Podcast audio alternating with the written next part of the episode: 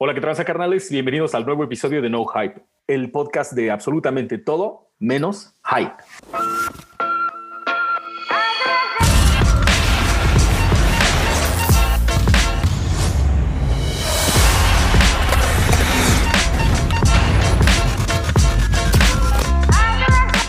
Román, mi hermano, buenas noches. Buenas noches, amigo, y buenas tardes, buenos días, buenas noches a todos los que nos están escuchando, dependiendo de la hora en la que se les ocurra escucharnos. Ajá, qué chingón, güey. No mames, tuve que ir a sacarte de live para que vinieras a grabar.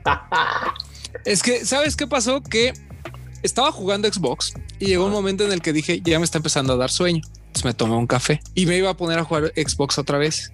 Y dije, no, mejor me voy a hacer un live, me voy a hacer bien pendejo en lo que llega mi amigo Poxte y me dice, es hora de chambear.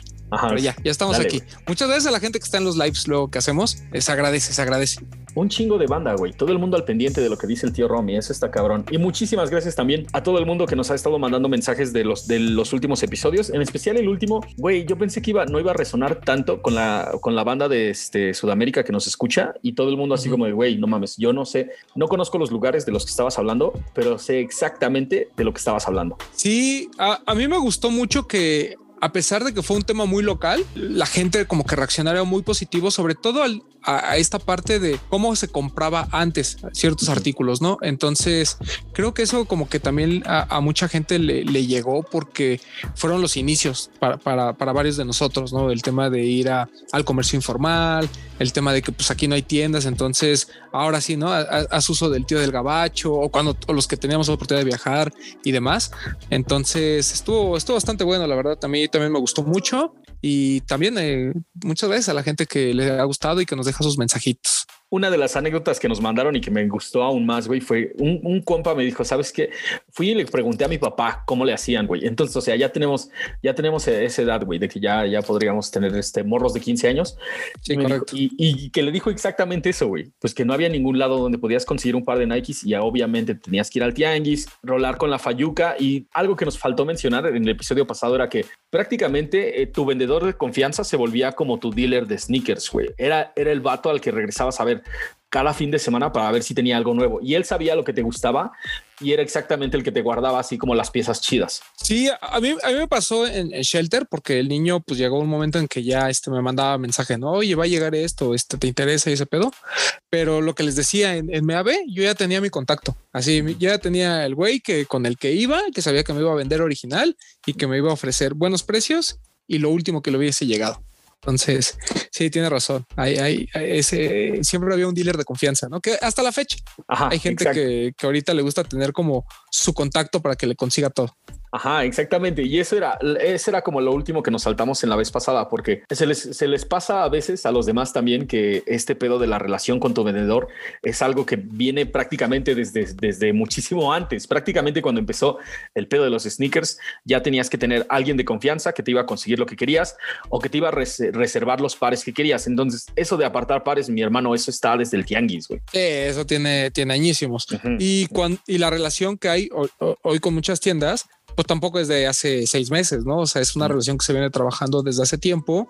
Incluso hay una amistad, ¿no? Yo, por ejemplo, puedo decir que eh, varios de los dueños de, de las tiendas que, que son famosas ya eh, varias de las sneaker boutiques en México, pues son amigos míos desde hace tiempo, ¿no? Entonces hay una relación realmente personal, ¿no? De este, que nos mandamos mensajes, incluso para cosas que no tienen nada que ver con tenis, conocemos a nuestras familias, o sea, es como algo ya que va más allá de una relación comercial, por así decirlo. También nos mandaron otro mensaje de este, chale, el román siempre está puliendo este, los tanates de la gente de las tiendas, güey, y, ahorita acabas de aventarte otro así como de, mira, bien, bien pues, pulido. Pues es que es la verdad, o sea, mira, si fuese un tema de que no, yo no los, este, que no los conociese y que nomás estoy ahí para que me aparten pares, como mucha gente le hace, voy de acuerdo. Díganme que ando puliendo tanates.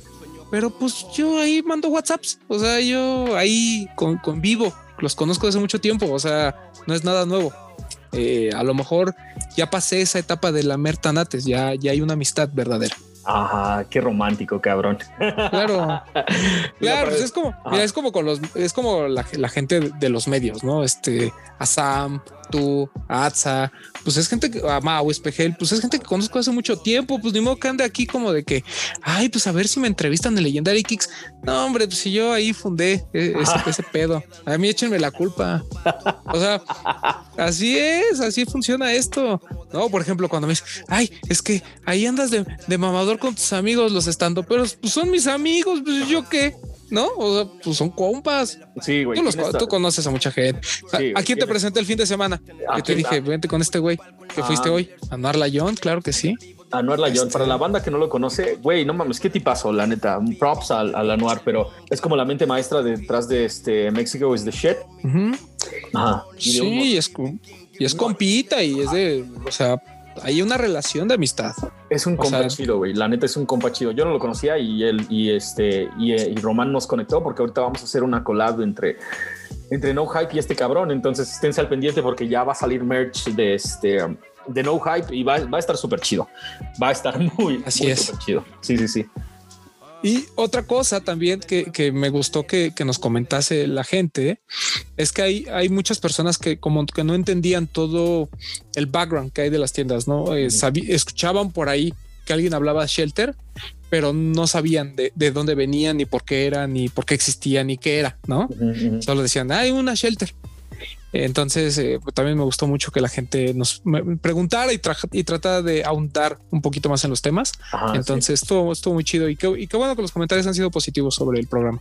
sabes, estaría bien cabrón, y ya lo habíamos estado platicando como con el Tavo y el resto del crew, hacer un, un este, um, hacer un documental de ese pedo, güey. No, porque la neta es que hay un montón de historia ahí, güey. Esa tienda tiene un montón de historia, pero eh, eso ya va a ser como para otro episodio. Correcto. Sí, ya lo platicaremos en su momento. Ajá, exactamente. Lo que vamos a hacer para el día de hoy parte de una cosa así igual, súper simple, güey, en la que nosotros suponemos que ya todos vamos corriendo como a la misma velocidad, pero, pero hay mucha gente hasta la parte de atrás que no nos ha escuchado aún, güey. O sea, como que no estamos todos en un plano común, ¿me entiendes? Y, no hay manera como de que pasemos al siguiente nivel a menos de que ya todos dominemos como temas que se supone que ya deberíamos de tener este así planchadísimos güey en, la bolsa entonces esto es como de darle un pasado darle un darle una pasada a todo lo que aprendiste en primero para que ya te vayas a segundo de secundaria ¿me entiendes? Esto es lo que vamos a hacer el día de hoy Hoy vamos a hacer, eh, vam- vamos a explicarles algunas de las terminologías más utilizadas en el mundo de los sneakers. Habrá algunas que tengamos ahí pendientes y demás que después les aclararemos o si ustedes quieren, pues nos mandan un mensaje y ya les platicamos. Pero este es como un, un breviario cultural, ¿no? De, de los sneakers. Exactamente. Vamos a ir como en, en orden alfabético y de ahí nos vamos tendidos, güey. Desde la A hasta la Z. Tratamos de agarrar algo y créanme, créanme que nos rompimos la cabeza porque hay muchísimas donde la E, la E nos costó, güey. La E nos costó, la X. Sí, sí, sí, sí. O sea, si la banda pide otro de estos episodios, no tengo ni idea de qué vamos a poner en la X, güey. O lo vamos a tener que rebuscar como el proyecto AZX de Adidas. El tanto el primero como el segundo, en el que había unas cosas que decías, ¿de dónde sacaron esa letra? Ah, pues Ajá. ahí les va, ¿no? Ajá, sí, la güey. Krusty Burger. Ajá. Entonces, La Krusty, ah, hablando del Krusty Burger, no mames, qué chulada. Qué increíble, güey, neta. Espero que todo el mundo que lo quiera lo pueda alcanzar. Y lo Ese más y el- sí. Perdón, ese y el Yucatán, que son Uf. dos de los pares que se estrenan este, este mes. Puta, qué buenos son, güey. Está Así perrísimo. pelean, No mames. pelean para ser de los mejores del pack. Perrísimo, cabrón. Como dijeron en el podcast, eh, como dijeron en el podcast de este, los de los tenis, güey, esa madre y una guayabera Al tiro, carnal. al tiro, güey, al tiro. No mames. Sí, swag sí, de sí. diputado, swag de diputado, güey. En serio. Correcto. Correcto. Pero vamos a empezar. Vale. Ajá, vamos a empezar. Vamos, vámonos tendos desde la A y A decidimos dársela a Air, Air, aire. Ajá. correcto. Ahí lo que el tabo va a insertar son unos aplausos así. A de Air. Una vez yo digo, ahí es donde va a insertar el tabo y el tabo nomás no inserta ni madres, güey. Pero vamos a Sí, ver si el, lo el pone. tabo, el tabo se sigue. Ajá, ajá. Dice, no, güey, soy chido, no lo necesita. Pero a ver, a ver, nada más para ponernos de, de acuerdo en este pedo. El, el concepto es tan simple como, imagínate que pones un, en una bolsa de plástico aire y, e- y esa bolsa de plástico la pones este, en medio de una suela para tener todo el soporte que te está dando el aire. Sí, Eh, el- la tecnología del aire es mucho más vieja de lo que nosotros que creemos. Data de los años 70, ¿no? Y hay dos historias como que van en la- en- al mismo tiempo, eh, alternas. Una viene por parte de Carhu, que se supone que es la primera marca que presenta una tecnología de, de aire en los tenis, que es como tú bien dices, eh, es aire comprimido dentro de una cápsula que se ponía en la media suela y que servía para amortiguar, ¿no? Para dar más, más eh, mayor amortiguación a, los deportistas. Eh, y después viene Nike con una tecnología similar. Por ahí hay una leyenda de que la gente de Carhu, que es una marca finlandesa, el equipo de Finlandia de, running o de track, track and field, va a Estados Unidos y están viendo este tema como de, los tenis y les explicaron como esta nueva tecnología a, la gente, a gente de Nike, entre ellos Bill Bowerman, y como que fue así como que, uff, como que les voló la cabeza y empezaron a trabajar en ella. Otra es que hubo una persona que eh, trabajaba en la NASA y después de varias investigaciones le propuso a Nike crear esta, esta cápsula de, aire, ¿no? Hay como historias ahí medio, medio confusas, mucha gente dicen que Nike le copió a Carhu eh, porque nunca le compró, o sea, hay, hay por ahí gente que dice, es que Nike le compró la tecnología a Carhu, eso no es cierto, no le compró absolutamente nada, no, no hay un trato, no hay una discusión, no hay nada, hay un rumor de que vino la gente de Finlandia, alguien dijo de qué están hechos esos tenis o esa amortiguación, le explicaron y de ahí Nike tomó la idea y hay otro que es lo que les decía, una persona ya eh, les había propuesto a Nike este tipo de tecnologías. Entonces, eh, es, es, una tecnología que hasta nuestros días sigue vigente, que creo que es lo que más nos sorprende ¿no? Eh, y que obviamente eh, Tinker Hatfield pues, hizo este super guau en 1987 cuando nos dice ustedes en verdad creen que hay aire en esos tenis pues si no nos creen ahí les va. Y pum, ah. saca esta ventanita y crea el famoso Air Max 1 muéstralos exactamente. De bueno del este de la persona que estabas hablando es un ingeniero aeroespacial llamado uh, Marion Franklin Rudy. Y Rudy, era, ajá, Rudy era un tipo así súper ingenioso el cabrón. Y este pedo independientemente de quién haya copiado a quién o a quién se le ocurrió, el pedo es que a la, hora de ver las cosas por lo que son, siempre ah, de una manera muy abstracta son muy sencillas. O sea, imagínate que estás haciendo medias suelas y dices, bueno, ¿qué le podría poner a esta media suela para que tenga, sea como lo más cómodo de correr? Y empiezas así como, güey, no mames, la abstracción, y si pisaras aire, si pisas un colchón, si pisas una almohada, y o sea, poco a poco vas llegando al resultado, o sea, al final de cuentas es, ¿qué otra cosa es más ligero que el aire? No, no hay. Entonces, ¿qué otra cosa le pondrías a una media suela? Y además es, es una tecnología que te digo que que ha ido avanzando con el tiempo, ¿no? Incluso mucho de la queja de que es que las cápsulas de aire de nuestros tiempos ya no son las mismas que las de antes. Ya lo sabemos, porque, o sea, el nivel de presión e incluso el, aire que se utiliza, ahora me parece que utilizan helio y antes usaban hidrógeno, una cosa así. Este, igual me puedo equivocar, pero algo así eh, ha cambiado con el tiempo. ¿no? Entonces hoy las cápsulas son incluso un poquito más bajitas, son mucho más ligeras. Eh, obviamente está esta parte nostálgica porque antes, digo, y tú te acuerdas, ¿no? En los 90 cuando salía un eh, Nike Air que tenía toda la suela de aire, era así como que wow, no, esto con esto voy a con esto voy a flotar en el aire. Y ahorita las ves y dices, ah, bueno, pues ya no son tan grandes y demás, pero eh, o sea, a mí me sigue sorprendiendo cómo Nike insiste en esa tecnología, sigue siendo su punta de lanza para muchas otras y de ahí se desprenden algunas más. Pero para mí, además, yo soy fanático de la línea Air Max, que es donde realmente debuta esta tecnología en los pares de correr. Recordemos que antes casi todas las tecnologías debutaban en el running y un año después la adoptaba el, el básquetbol y demás. Pero al menos eh, eh, eh, es, es, es, como de esas tecnologías que hoy, que hoy vemos que ya tienen tanto tiempo que ya no le damos la importancia que realmente merece, pero para mí es este sigue siendo algo no, solo, no solo importante y relevante, sino que también sigue atrayendo a muchos consumidores, eh, tengo entendido. Totalmente, güey. Y es que aparte, sabes que al tener, al saber que tienes aire en los pies, como que te metes en una mentalidad, como, o sea, es un pedo bien abstracto, güey. Me encanta ese desmadre. Aparte, lo que tienes que saber del aire y lo que tienes que saber de Nike con el aire es que este, estos güeyes, su mercadotecnia de Nike no se andaba con, con jaladas ni, ni, ni, en, ni en secretos, güey. Si el modelo tenía aire en el nombre es porque tenía tecnología de aire en la suela.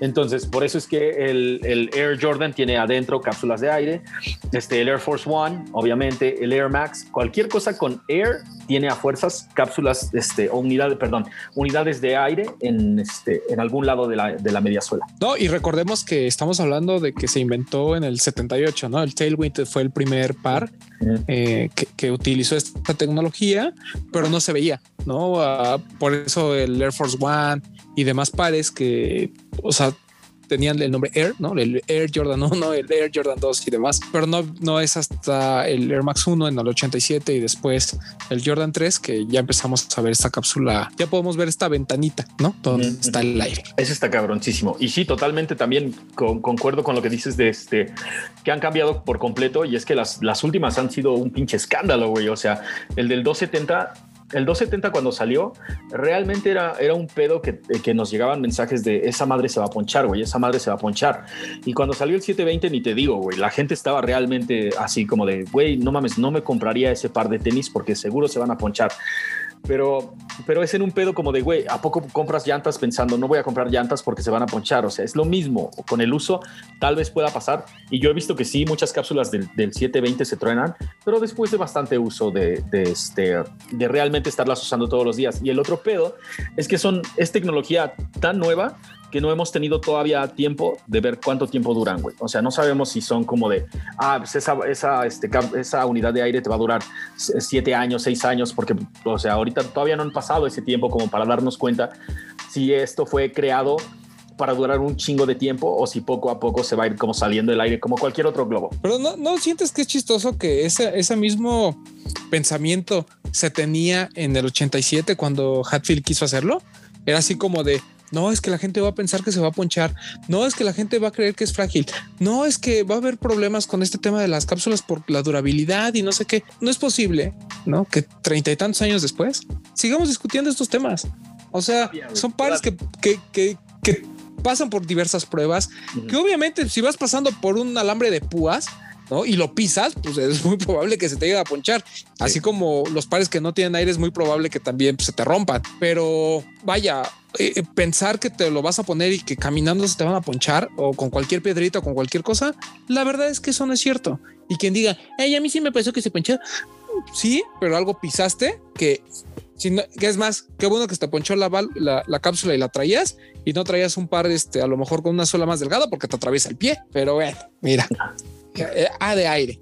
Eso es lo importante. ajá, A de aire y de todo lo que nos ha dado últimamente. Incluso al final de cuentas, el Air Max y la, y la celebración es una celebración del aire, güey. Es prácticamente como de esta es la tecnología que llevamos todos en los pies y, y eso es eso le da por completo una relevancia cultural muy cabrona y, y, el, y, el, trono de este, el trono de la palabra con agua. O sea, el aire, air, va, ahí. Correcto. Ahora. Y además eh, es el prefijo de Air Jordan, ¿no? exacto, la primera palabra dentro de Air Jordan. Air Force One. Eh, eh, podríamos decir Air Max. O sea, estos, estos güeyes no mames, no se andan con mamadas. El aire, el aire es una parte cabroncísima y totalmente, y es hasta poética, güey, etérea, así como el, el aire es en lo, que, en lo que estamos volando, en lo que estamos pisando. un pedo muy cabrón. Ok, si la A mm. es de Air, porque definió no solamente un momento cultural y también, digamos, una tecnología, toda una línea para Nike. La B tiene que ser de Boost. Claro, el Boost. que Adidas debuta en 2013 con el Energy Boost. Mucha gente piensa que fue el Ultra Boost, pero no es desde el Energy Boost en 2013 que la, que la debuta, que de hecho no tiene toda la suela de Boost, solo tiene como hasta como hasta la mitad, como hasta la parte del arco. Hasta ahí tiene boost y ya después este tiene Eva o este algún otro material ahí al frente. Pero eh, eh, lo que hizo este Adidas con esta tecnología fue que no solo daba amortiguación, que es lo que normalmente mucha gente busca cuando eh, se crea una tecnología para, para, el tema de los sneakers, sino que además era como este retorno de energía, no? O sea, realmente te iba, te iba a dar como ese o sea, literal pisabas el boost y tú sentías que te ayudaba, ¿no? A, propulsarte de alguna forma. Entonces, eh, eh, es un es una tecnología que igual sigue vigente a nuestros días. Es claramente la más importante para el tema de, de, Adidas y en lo personal considero que es una de las tecnologías más cómodas que existen. No, o sea, no solo te ayudan en términos de performance, sino para el día a día son demasiado cómodos. el Ultra Boost es mi go-to guy este, para el diario. Ah, mi beer favorito, un Ultra Boost. Ok, no, no, el Boost tiene que estar aquí no solamente por, porque sí es súper cómodo, que, que, lo es, güey. La gente que no ha probado nada con Boost, en serio, háganse un favor y cómprense algo con Boost. El Ultra Boost es muy cómodo. El, el, el nuevo, este... Um, ah, el ZX 2K mm, Boost. Ajá. Si alguien ha probado un par de Boost, neta, tienen que hacerse un favor y comprárselo. Neta, les va a cambiar la vida, güey. O sea, sin... sin sí, cañón. Sí, no, cabrón, güey. Neta, y no solamente eso, el ZX, este, el, el 2K Boost, puta madre, güey, lo más cómodo del mundo, se los juro. Yo tengo tres pares, tengo tres, cuatro pares de ellos y en serio que son prácticamente lo que uso toda la semana. En, serio, en serio, en serio. Si subiera fotos de realmente que traigo en los pies, yo creo que casi diario sería un par, un par con boost, güey, porque en serio es súper cómodo, se ven súper chidos y aparte ni siquiera te, te preocupas de, de, absolutamente nada, güey. En serio son pares de tenis que te pones, son como pantuflitas y todo el día estás cómodo. A mí cuando me preguntan, ¿no? Una, una pregunta muy común es este justo esto, ¿no? ¿Cuáles son los pares más cómodos? Obviamente depende no solo de la tecnología, sino también depende mucho del, del upper, porque puede ser que a lo mejor la, la, suela lo sientas así bien amortiguadito y bien padre, pero pues ni modo que a un, no sé, te voy a poner un ejemplo, ¿no? Eh, a un Air Force One, ya con el hecho de ponerle una plantilla este, de estas de como de almohada, ¿no? De estas como de memory foam, ya con eso vaya a ser cómodo. O sea, la verdad es que también ayuda mucho el upper. Y en el caso del, Prime Knit con el Ultra Boost, es lo que lo hace así espectacularmente cómodo. O sea, sí es muy bueno. Y eh, nada más como, como dato, el, y, disculpen, ahí me equivoqué yo, porque también me puedo equivocar, pero tuve que ir a, ir a mi archivo, ir, ir al, a, la caja del Energy Boost que tengo, el, OG, y este no trae la trae el boost hasta la casi hasta la punta, un poquito antes. Por eso yo sabía que no era todo, pero pero sí, no es hasta el, hasta el arco, como les dije, si es un poquito más adelante. Y, es un par muy cómodo el Energy Boost. El tema es que ahí era lo que te comento del Upper, por ejemplo. Eh, la, parte de arriba, el famoso Tech Fit, lo que hacía era como, como un guante, ¿no? Como que te apretaba un poquito. Entonces, para términos de performance, para, para correr, pues sí estaba, sí estaba chido, o sea, sí, sí era muy bueno, pero ya para traerlo todo el día ya llegaba un momento en que yo, al menos yo sentía como que ya me apretaba. En cambio, con el Ultra Boost eso no me pasa. El Prime sí es una joya.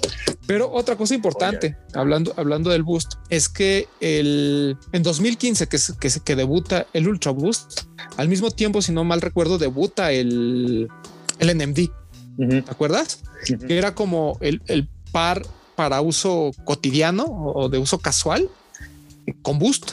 Y también el primer, el primer NMD Prime Knit, este que es negro con los, eh, con las partes, con los soportes estos como rojo con azul, muy bonito, que es el, el primerito que, que, vimos a mí me voló la cabeza y además era también súper cómodo y mucha gente le gustó y fue como que también cuando la gente también se atrevió a probar el boost sin necesidad de hacer ejercicio, ¿no? Que también eso creo que le, empezó a dar como cierto realce al punto que pues obviamente ahora eh, líneas importantes como, como GC, como incluso estos ZX y demás, pues ya también eh, adquirieron esta tecnología. No solamente eso, güey. El boost prácticamente fue, o sea, el boost y todas las, todas las líneas que empezaron a crear a partir de este fueron prácticamente un paradigma de cómo se vestía la gente, güey. O sea, en, en cuanto empezó el boost, llegaron los joggers y de repente estos pares de, pares de tenis que parecen como calcetín con suela empezaron a verse en todos lados, güey. Y obviamente todo el mundo que, que este, consume tenis desde hace mucho y especial de Adidas, güey. O sea, si comparas un top 10 o un forum a un, a un par de, de Yeezys, dices, no, no mames, ni siquiera parece de la misma marca, güey. Pero a la hora, claro, totalmente. no, pero a la hora de que, de que salió la tecnología, empezaron a hacer estos diferentes tejidos, juntándolos con el boost, la gente como que, o, sea, hubo muchos desertores de, de la marca y así como de, güey, no mames, Adidas ya no me está hablando a mí. Y hubo un chingo de gente nueva que dijo, güey, esto está cabrón y es completamente nuevo a todo lo que estaba sucediendo. Y yo, yo creo que ahí se partió no solamente la historia de Adidas, sino también la historia del footwear, porque en serio, ahí con, la introducción del Boost, Adidas cambió por completo el panorama de, del sneaker game en, todos lados, güey, en el mundo entero. Sí, o sea, podemos decir que Adidas en, en, en, 2015 y 2016 tuvo su gran momento, no, no solo por lo de Yeezy que, eh, ya todo el mundo sabe, sino también por, por este tema de, del Ultra Boost y del NMD. O sea, la verdad es que la rompieron. Y de ahí la gente que a lo mejor veía Adidas como algo que sí muy fashion, pero a lo mejor en términos de performance eh, había gente que ya no, ya no lo estaba utilizando o viceversa, ¿no? Que decía, bueno, es que a lo mejor algunos modelos de Adidas como que ya los veo muy aburridos, ¿no? El Stan Smith, el Superstar, y ven esto y fue así como de wow, ¿no? O sea, eh, una marca que siempre ha estado innovando y lo que tú quieras, pero el Boost sí le dio otro sabor.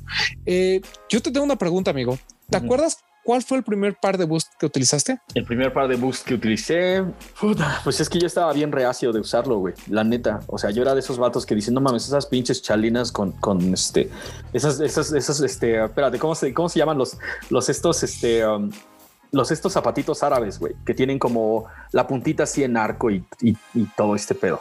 Ah, ya, ya, sí, ya, ya sé cuál hablas, no, no sé cómo se llama, como Daladino, ¿no? ah, exactamente, güey, en serio, a mí me parecían, neta, a mí me parecían un poquito ridículos, güey. El, el upper no era de piel, la, media suela no era de Eva, güey. O sea, ¿me entiendes?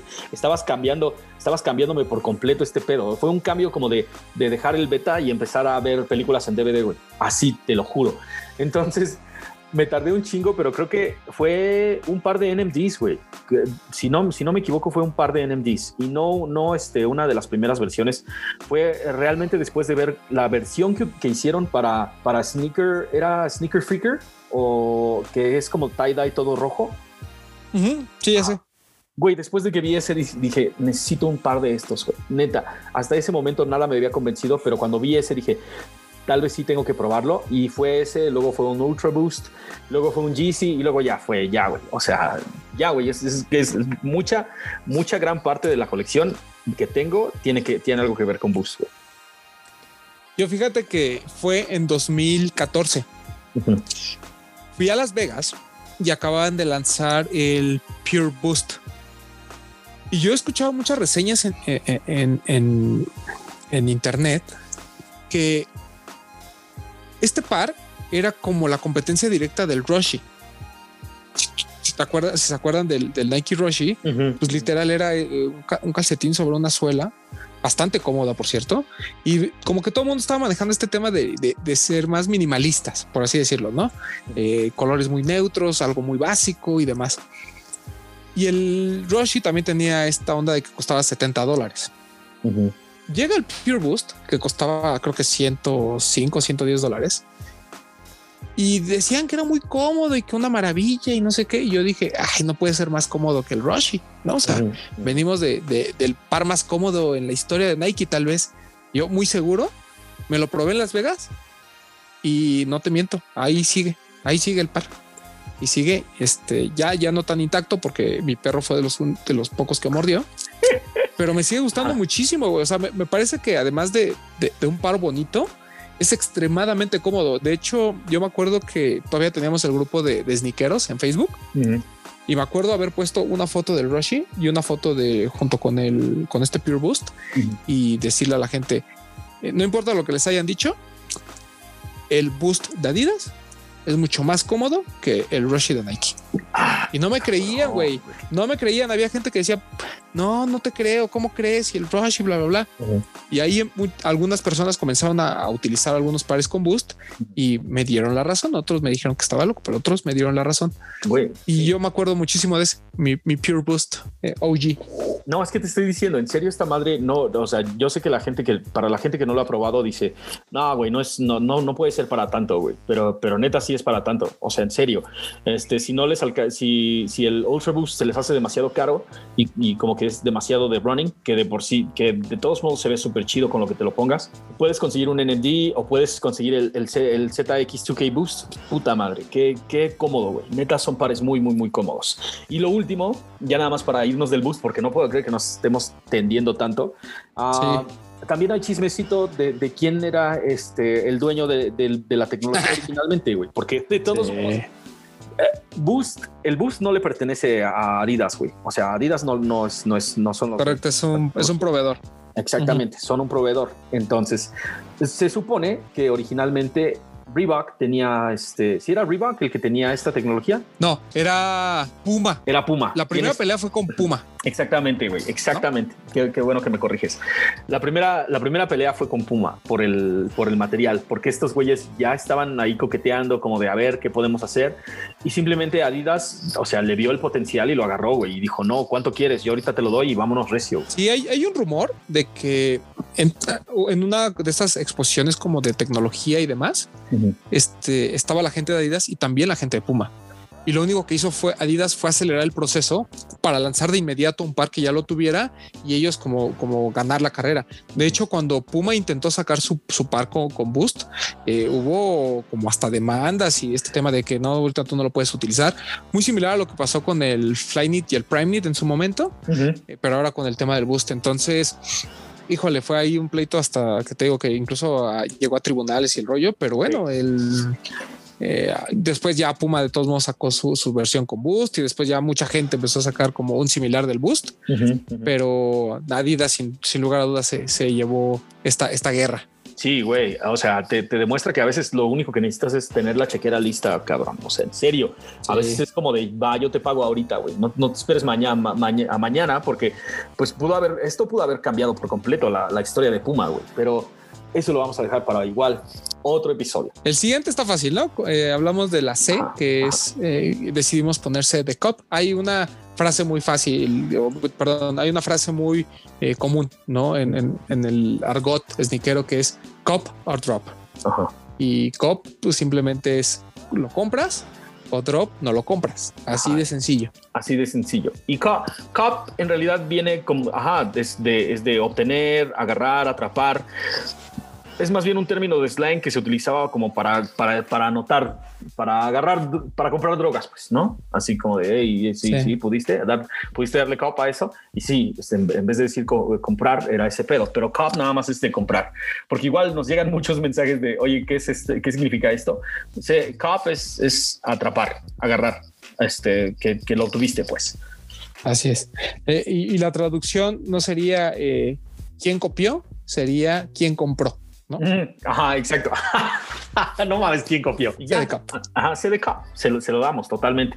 Luego, la D se la tenemos que dar a Deadstock. Sí, que es un término eh, que ya ahorita la gente lo asocia con un par nuevo. Es como muy común decir está Deadstock. Eso quiere decir que está nuevo, que está en su, o sea, casi casi inmaculado, que no lo has ni sacado de su caja para mucha gente, no? Ajá, no le da el aire ni la luz, güey. Sí, porque hay gente muy sangrona que dice, ay, no, es que si ya, por ejemplo, el Jordan 1, ¿no? Que viene con las agujetas desamarradas. No, es que si ya les amarraste las agujetas, no, ya no es Deadstock, fíjate, porque Deadstock es que está así nuevecito que nadie lo, ni siquiera lo olieron. Y pues no, o sea, eso es un término, nomás como para decir que un par está nuevo, aunque realmente Deadstock viene de aquellos pares que eh, salían del, del catálogo, o sea, que se quedaban nuevos en las bodegas de los de las tiendas.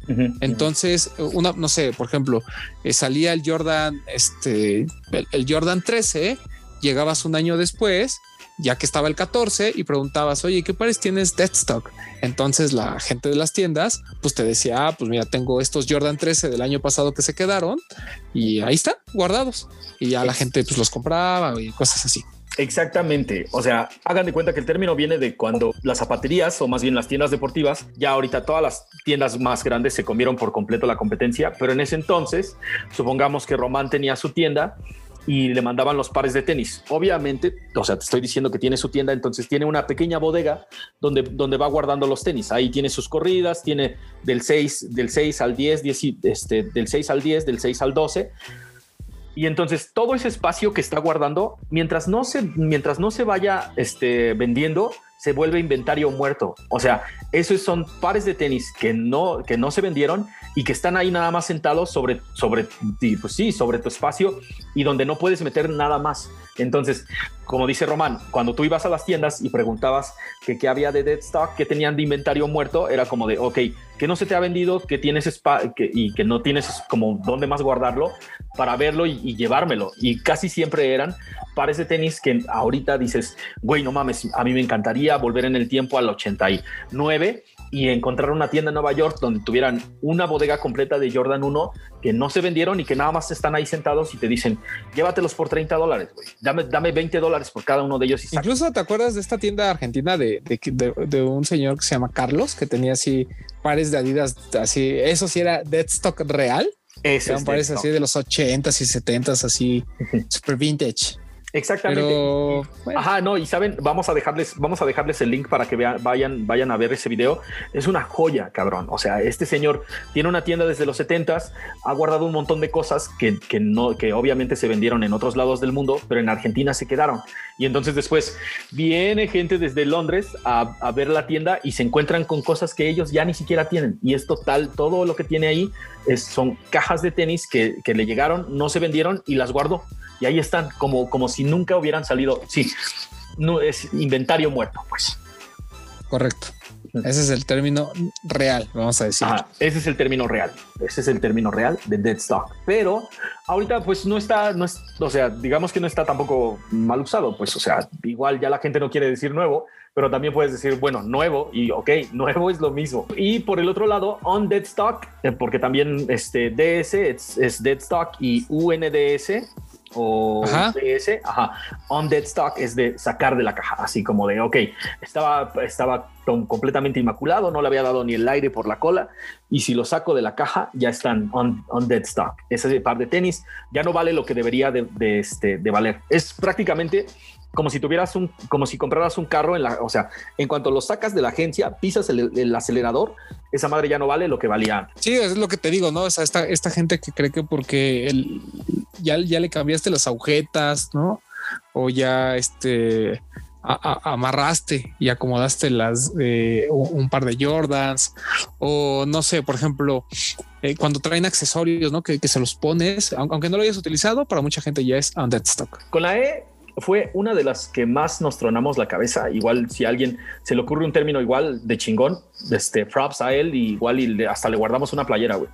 Porque correcto, porque neta nos rompimos la cabeza. Yo creo que la E se lo merece el elephant print, pero no, no sé qué dice Román. Yo, yo creo que es el, este famoso print que se inventa este Tinker Hatfield es, eh, es icónico, no, no, incluso eh, actualmente hay ciertos pares que lo retoman y se vuelven, no voy a decir que Grails, porque pues a lo mejor no a ese nivel, pero que se vuelven importantes y son sold out. Eh, yo no recuerdo un par que tenga Elephant Print y, que no haya sido sold out. O sea, tendría que ser un Jordan muy feo, ¿no? Sí. Pero en general, por ejemplo, todo este tema de eh, lo que vimos con el Jordan, el, Jordan 3, que es obviamente en donde se estrena este print y que, bueno, es, es para muchos uno de los pares de Jordan más bonitos que existen. Sí. Pero también está este Air Max 1 de Atmos, ¿no? Que vimos su reedición hace unos años y, que también tiene este, este Elephant Print. O sea, son pares que pues para mucha gente son, viven como grails y están, ¿no? Eh, tanto eh, como, como el mejor Jordan de, todos los tiempos, como lo hemos platicado, así como este Elephant Print puede ser tal vez una de las mejores colaboraciones de Air Max 1 de todos los tiempos, ¿no? Entonces, es, es, es, importante, es algo que realmente eh, tuvo un impacto cultural, es algo que no se había visto jamás y que para mí eh, le da un toque muy particular a los tenis. Mm. No sé si un toque elegante, no sé si un toque llamativo, pero es algo diferente. O sea, para mí, la mayoría de los pares que tienen el fan print me vuela la cabeza. Son para mí fabulosos. Es que todos funcionan cabroncísimo, güey. En serio. Y es un, y es, es realmente como un testigo de, la genialidad de Tinker. O sea, en serio, cabrón.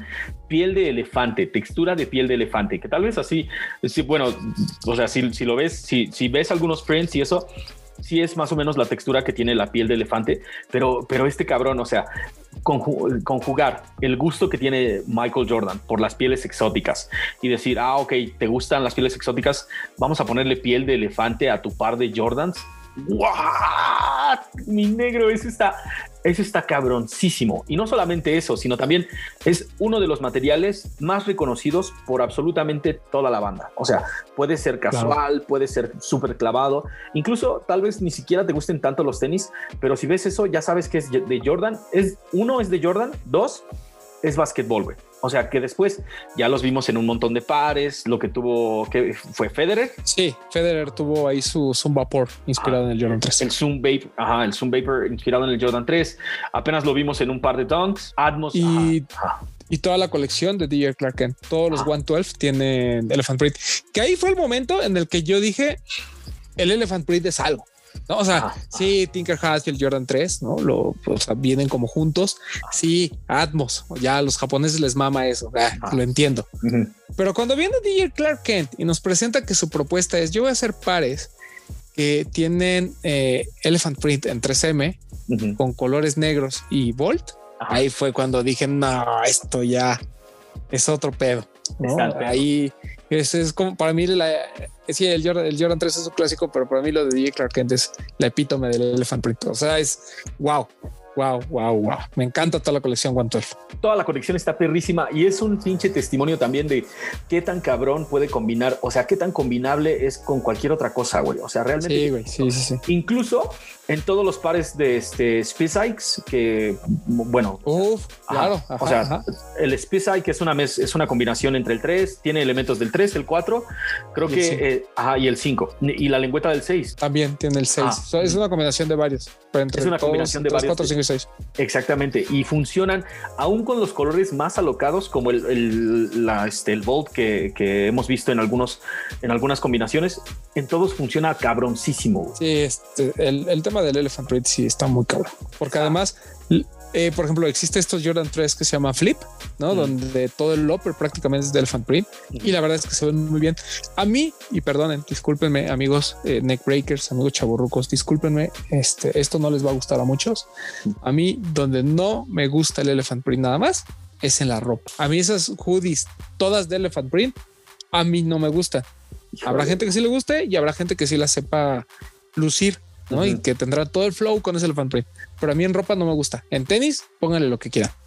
Yo no he visto ni una sola cosa con elephant print que me guste, güey. O sea, ni bucket hats, ni, ni playeras, ni shorts.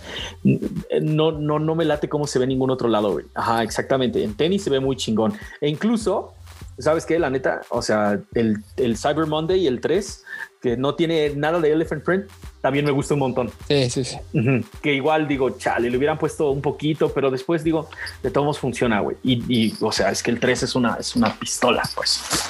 Sí, no, es, es, un gran par, pero sí, en general, elephant print en los tenis, venga, eh, donde lo quiera. Eh, y repito, o sea, yo creo que cuando un tipo como, como DJ Clark Kent, que realmente pudo haber hecho cualquier cosa con Nike, lo retoma, o sea, un tipo que además no solo tiene esta parte nostálgica, sino también es, un estudiado en el tema de los sneakers, pues este, habla de que tiene su, su relevancia, ¿no? Totalmente, cabrón. Bueno, tenemos que darle la, la, E al elephant print porque se lo gana. Pero si ustedes, si a ustedes se les ocurre otro término con la E, la neta es que tírenos un mensaje y vamos a, vamos a checarlos todos. Y el primero que nos mande algo chido, sí se va a ganar una playera. Todavía no les vamos a decir de qué, pero bueno, es de la colaboración de No Hype. O sea, pero hay, les damos más detalles después. Pero si tú tienes un término chido con la E, te, te la ganas, güey. En serio, así de la talla que nos digas, pues. Va, me late.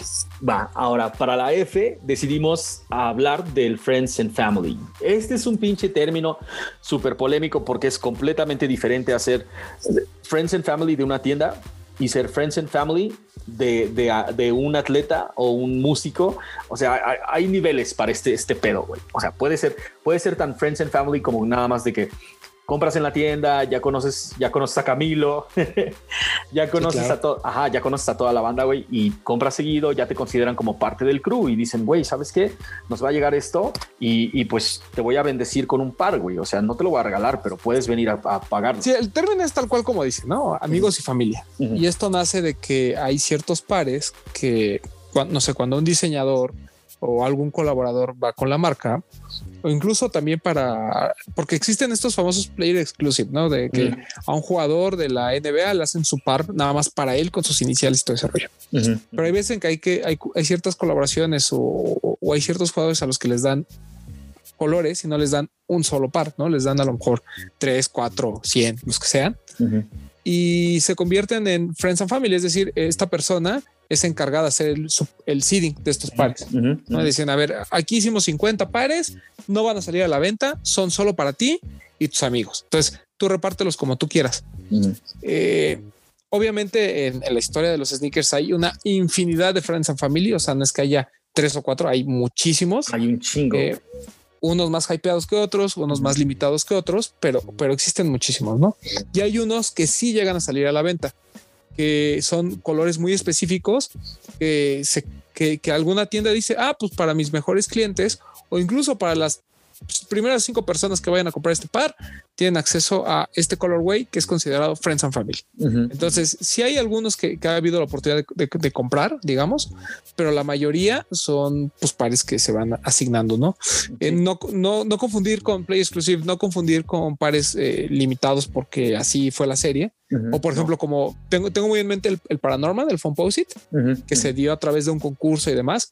Esos no son necesariamente Friends and Family, sino son estos y además a veces vienen seriados, a veces pues a lo mejor no vienen seriados, pero todo mundo sabe que ese colorway no lo vas a poder adquirir si no es por Friends and Family, etcétera, etcétera, etcétera. Eso aplica para los pares, ¿no? digamos, para las colecciones. No, y ha pasado un, chingo, ha pasado un chingo de veces este, que, por ejemplo, hay artistas que hacen el Friends and Family, güey. Por ejemplo, el Air Force One que hizo Terror Squad, este, Fat Joe, este, Remy Ma y toda esa banda. Y después encontraron pares que estaban vendiendo en la reventa y es como de, güey, no mames. O sea, eh, si yo hago un par y más bien si Nike me bendice con una colaboración y me dice, toma 25 pares y, ya sea cada quien que se lo, este, se lo di, no mames, es bien fácil decir, güey, no mames, Roman, ¿en serio tuviste que vender tu par de Friends and Family, güey? Sí, pues ahí, no me acuerdo quién fue pero hace, hace apenas un, un rapero ¿no? que tu, dio, tuvo unos pares Friends and Family y los dio y vio un par en reventa y puso no sabía que tenía amigos y familiares tan pobres o sea este o, con problemas económicos una cosa así. Eh, porque pues al final ellos tratan de hacer su seeding basándose en, la gente que realmente se va a quedar los pares. Eh, pasa por ejemplo con el con este Air Max 1 el de Masters of Air. E-, ese par, por ejemplo, eh, todos los Masters of Air, al principio, en el video no sale, pero todos escogieron como la persona que los inició en este mundo de los sneakers. Y yo lo sé porque yo estuve en el de Mau Espejel, no por otra cosa. ¿No? Y se supone que eh, obviamente la idea era que este par fuese para, para esa persona que, que los inicia y para el Master of Air. Obviamente, pues eh, hubo un año de, desfase entre que sal, entre que sucedió la grabación y entre que sale el video y entre que sale el par, obviamente. Entonces, este, pues obviamente, pues las cosas cambian y pues eh, al final les dijeron, pues asígnaselo a quien tú quieras, no? Entonces, eh, pues yo creo que en, esos pares en particular en el que hay tanta cercanía y que son tan poquitos, es muy difícil que llegues a encontrar uno en venta. Por eso es que cuando ustedes llegan a encontrar por error uno de estos Air Max, pues se vuelven carísimos. Pero, por ejemplo, va a haber otros en los que alguien hace el seeding, ¿no? Eh, Fight tiene mucho esto del Friends and Family. De hecho, Kit and Kin es justamente una frase que simula este término de, amigos y familia. Pero, por ejemplo, él pues tiene un círculo de amigos súper cerrado. Entonces, encontrar pares de kit, eh, Friends and Family en, venta es difícil.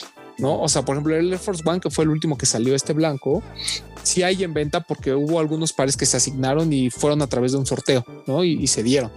Pero en general, cuando hablamos de un Friends and Family de, Kit, es bien complicado conseguirlos. Yo tengo un pony, por ejemplo, de, que, es, que es Friends and Family de Kit, que conseguí, no, no fue caro ni nada, pero eh, pues vienen hasta seriados, no solo hay 60 pares, por ejemplo. Entonces, depende, ahora sí que dependiendo el, el, par, es la dificultad. Por ejemplo, estos de Eminem que sacó de, al principio, al principio la primera colaboración que hace con Nike, que por ahí hay unos Air Max y demás.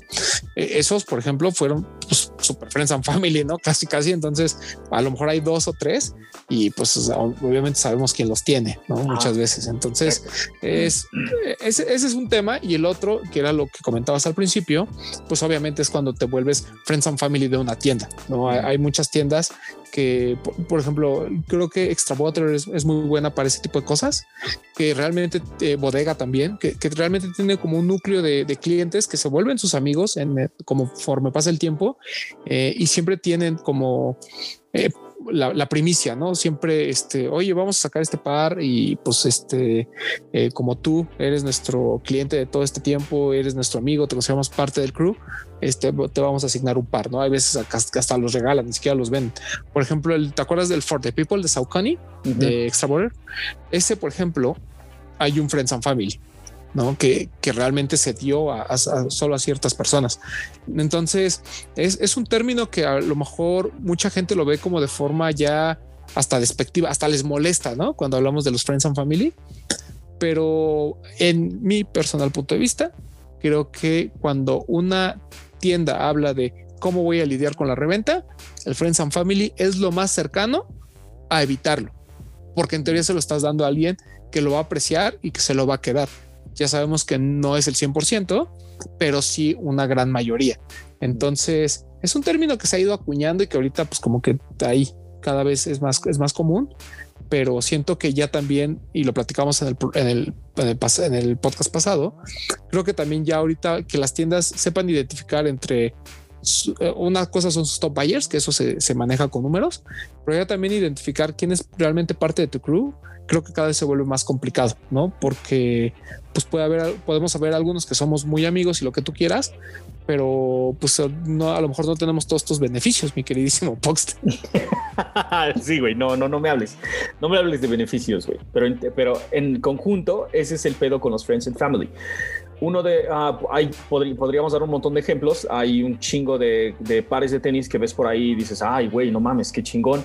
Uh, el dunk de los Deftones, que es un dunk nada más este, verde con negro y dice atrás Deftones. A mí me encantaría tener uno de esos pares, pero obviamente son artículos promocionales, güey. Lo mismo que, por ejemplo, el, el dunk de Wu-Tang. O sea, ninguno de ellos realmente salió a la venta. La única manera que tuvieras uno es que seas parte de, de la gente que se mueve alrededor de la banda. Sí repito, o sea, eso no indica que no puede haber algún a venta. Eh, ya lo como lo comenta bien este, este personaje que no me acuerdo quién fue.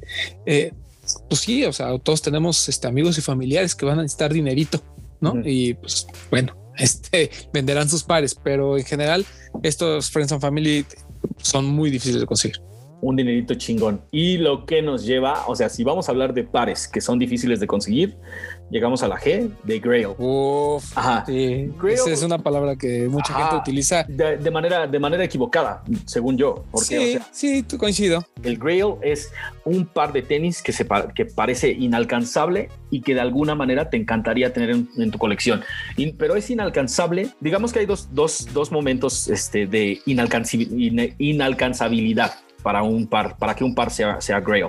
Porque, por ejemplo, puede ser un Grail que solamente salió, un par de tenis que solamente salió en Japón. Entonces, para conseguirlo, no solamente tienes que viajar hasta el otro lado del mundo, sino también cazar y buscar en todas estas tiendas de Japón y en todas estas prefecturas o donde quieras para conseguir el tuyo de tu talla. Del otro lado están los Grails también, que son simplemente que los puedes encontrar fácilmente por metiéndote a StockX, Go, lo que tú quieras, y simplemente están fuera de tu, de tu bolsillo, güey, porque son pares de tenis de 3 mil, 4 mil, 5 mil, 6 mil dólares para arriba. Sí, y, yo, y fíjate que yo considero que ya la gente lo está utilizando de manera incorrecta, porque digo, y, creo que nosotros que, ya llevamos un poquito más de tiempo, entendemos que un grial es algo que, que, ya, que ya se lanzó hace mucho tiempo y que sabes que es casi imposible eh, conseguirlo, ¿no? Que es justamente viene de, del Santo Grial, ¿no? Esta famosa copa que utilizó eh, Jesucristo en la última cena y nadie sabe dónde está. Este, pero bueno, el tema es que eh, cuando hablabas de, un par que, se vuelve, que se te vuelve tu, tu grial o, tu grail, estás hablando de un par que, que realmente incluso estás consciente que es casi imposible conseguir. ¿No? Por ejemplo, para mí un santo grial es el A6 Helite 3 Leatherbacks de, de, Kitty y Runify. O sea, para mí ese es mi santo grial. ¿Por qué? Porque es un par que fue tan limitado, es tan, es tan difícil conseguirlo ahorita. Estamos hablando de un par de 2011, me parece. Entonces, a lo mejor si lo llego a encontrar, tal vez ya ni sirva, ¿no? Entonces, eh, tiene como muchas connotaciones que dices, bueno, pues ya nunca lo voy a encontrar, ya, ahí que se quede. es, sueño con él, lo quiero, pero sé que es muy difícil conseguirlo, ¿no? Y ahorita mucha gente habla de, como que lo ve como en términos de reventa, ¿no? Así como de, uy, el, el Jordan 9 de Travis, no, ah, es que se va a hacer mi, mi grial. güey, hay un chingo. Hay un chingo, sea, hay, un chingo, y todo el mundo lo ve. Todo el mundo. No, No, no, o sea, va- vas a una expo de sneakers, todo el mundo lo trae, güey. Es Claro. lo único.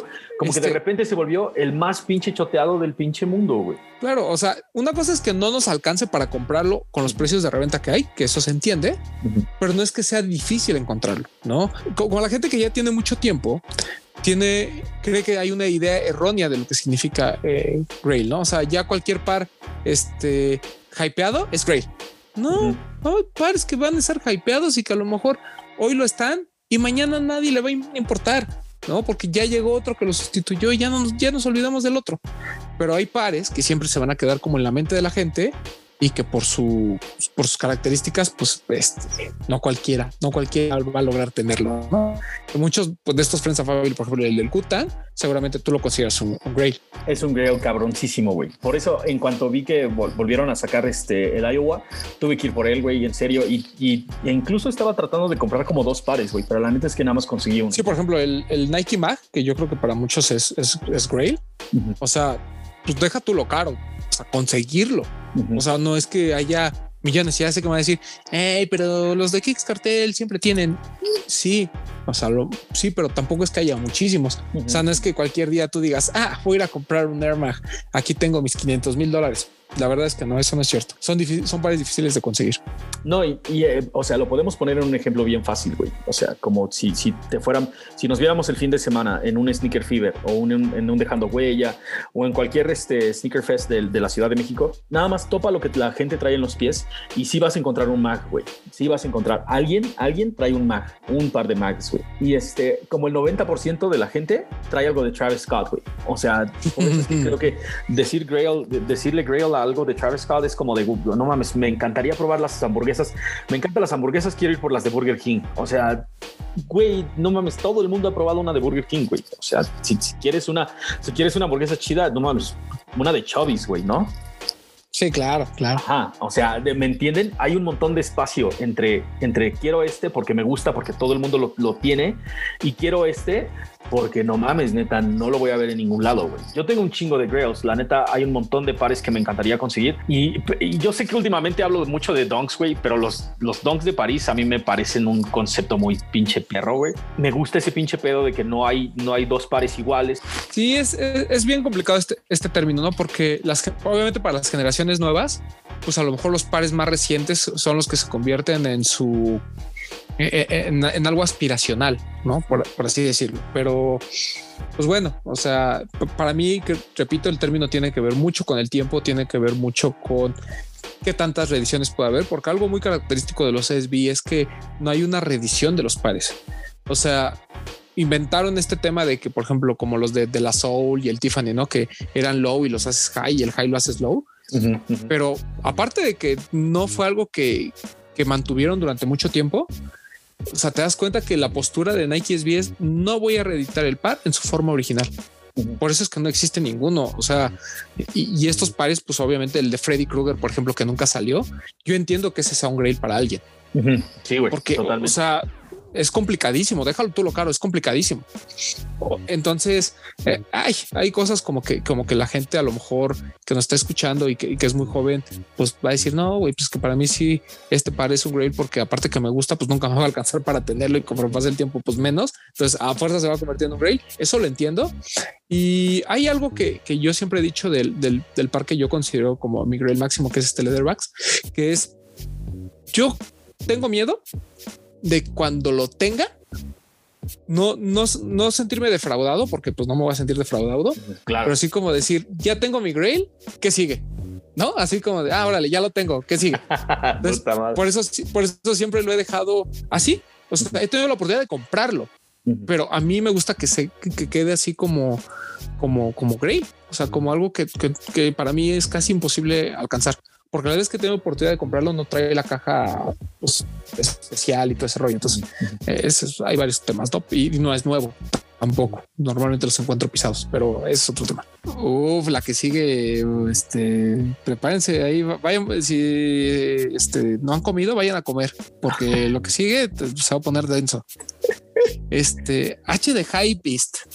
Este, ¿cómo le explicamos a la gente que High Beast era un, era un término eh, digamos, pues mal visto, ¿no? Eh, eh, era como una forma de, burlarnos de esta gente que caía en las redes de la mercadotecnia y compraba cosas nada más porque alguien más le decía y para sentirse parte de un grupo. Es bien complicado decir que antes era un término despectivo, ¿no? Es un término, o sea, ahorita ya lo, ya lo cambiaron totalmente, güey. Y, realmente cuando en los comentarios me dicen, no mames, eres el más high beast, high beast del mundo o eres el más duro de los beast, digo, chale, güey, no mames, aguanta, espérame. Hypebeast es un término que se puso súper popular en, creo que fue como por el 2000, 2010, 2012, y se hacía referencia a todos estos morros que no compraban nada a menos de que fuera popular, güey. O sea, hype de elevar, de, de hypear, de este, decir, de darle un montón de, este, propiedades a algo que no lo tiene. Y Beast es literal bestia, güey. O sea, eres un asno del hype. O sea, no sabes ni siquiera, no, no, no, no tienes ni siquiera visión periférica. Lo único que tienes es nada más este, tus ojitos tapados por los lados y lo único que estás haciendo es viendo hacia adelante y, comprando Supreme y comprando Vape y comprando este pedo y comprando simplemente lo que está de moda, güey. Y lo que no está de moda ni, ni le pones atención porque no está en tu radar porque eres una bestia, ¿me entiendes? O sea, el término hype beast es algo completamente despectivo y es cagado que se siga usando. Sí, yo, yo creo que hay dos razones del por qué la gente ya lo ve como algo normal, ¿no? No voy a decir si bueno o malo, simplemente como algo normal. Eh, la primera es porque existe un medio de comunicación que se llama Hypebeast, que está hecho a propósito, ¿no? O sea, eh, parte del, del, por qué se llama así es eh, no, no solo comparte notas de lo que está hypeado, digamos, sino comparte muchas, pero fue una forma de llamar la atención, ¿no? De decir, hey, vengan todos, aquí va a haber información para ustedes, amigos. Y la segunda, creo que tiene que ver con que ya hemos aceptado de alguna manera que, que los hypebeasts formen parte de una subcultura dentro de todo este mundo, ¿no? Es... Eh, mm, porque además el, el hypebeast, yo no sé si sabe o no de las cosas, solo sé que compra por eh, darle gusto a los demás. Mm. por así decirlo, ¿no? Como eh, normalmente estamos enfocados a asociar el que un high beast no tiene conocimiento de la cultura y probablemente sí lo tiene. Simplemente a él le gusta presumir, ¿no? Y le gusta comprar lo que todo mundo, este, lo que todo mundo quiere. Entonces es, es, una gran víctima del consumismo, pero eso creo que no tiene nada que estar peleado con su, eh, con qué tan empapado esté de, la, de, de información. Eh, puede ser que incluso a lo mejor el, ser un high beast eh, le permita eh, empaparse aún más, ¿no? Porque tiene que estar como al pendiente de todo lo que tiene que de lo que va a salir, cuáles son las tendencias, cuál es la moda. Y no sé, o sea, para mí ya no, ya no es un término tan despectivo como, como lo era antes, porque te digo, lo, hemos aceptado de alguna forma. Lo que sí creo es que la gente confunde el que te guste, el que te gusten los, los tenis, el que te esfuerces por tener algunas piezas importantes en tu colección, el que seas un entusiasta con ser un hype. Ajá, sí, es, es, es literal el, el, te tengo, perra, así como te agarra de los huevos. Claro, este claro. y no solamente, o sea, que, que, no hay ningún pedo de realmente volverse fan de lo que quieras, güey. La neta, puede ser, puede ser un experto en, en chelas, en un catador de, de tacos, lo, lo, que tú quieras, güey. O sea, realmente el pedo con, con todos estos morros, con toda esta camada, primera camada de high beasts, es que si alguien empezó a pagar precios ridículos en reventa, fueron estos güeyes. O sea, es, es, neta, toda esta bandita que empezó a comprar cosas por moda y que, como dijo Román, empezó a hacerlo así como sin importar. Yo tengo que tener esa colaboración de Supreme Portal sin importar cuánto me cueste. Güey, no mames. Eh, ahí es cuando todos los precios empezaron a ir al carajo. O sea, si yo saco una sudadera de Supreme, güey, no, ya aquí la tengo y pido dos mil dólares por ella con que haya un cabrón que me dé dos mil varos por eso, ya el mercado se fue al carajo, güey. O sea, esa sudadera vale dos mil varos y el próximo que la quiera, pues mi negro, yo espero tus dos mil dólares también, güey. ¿Me entiendes? Ese, ese, ese, es realmente como el pedo de llevar esto, de querer tener algo Supreme, querer tener algo de cualquier marca, Palace ahorita, güey, de cualquier marca que está súper de moda, es como de, güey, yo lo necesito y a como de lugar yo voy a pagar para que para obtenerlo, güey. Y entonces, como no conoces de la cultura, o sea, no sabes cuándo es que son los drops, no sabes dónde tienes que ir a formar, pues simplemente alguien te lo da en la mano, le pagas todo el dinero que te pide y todo eso arruina por completo el mercado, güey. O sea, si fuéramos consumidores un poquito más, un poquito más conscientes, yo estoy seguro de que los precios no estarían en lo que están ahorita, güey.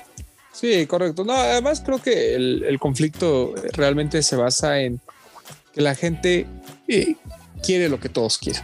¿no? Eh, no, ya no hay una identidad propia, ya no hay un, ah, pues voy a comprar esto porque pues a lo mejor no tiene hype, pero a mí me gusta, ¿no? Por ejemplo, el, ahorita que estaba haciendo el live, alguien me decía, oye, ¿por qué Puma dejó de ser relevante? Puma no ha dejado de ser relevante. Nunca. Puma dejó de ser relevante para ti, porque no lo ves eh, que tus Instagramers favoritos estén presumiendo Puma. Eh, para ti no es importante porque, pues a lo mejor tú ves un sweat y no entiendes la importancia o la referencia cultural que implica traer un, eh, un par de estos, ¿no? Un Clyde.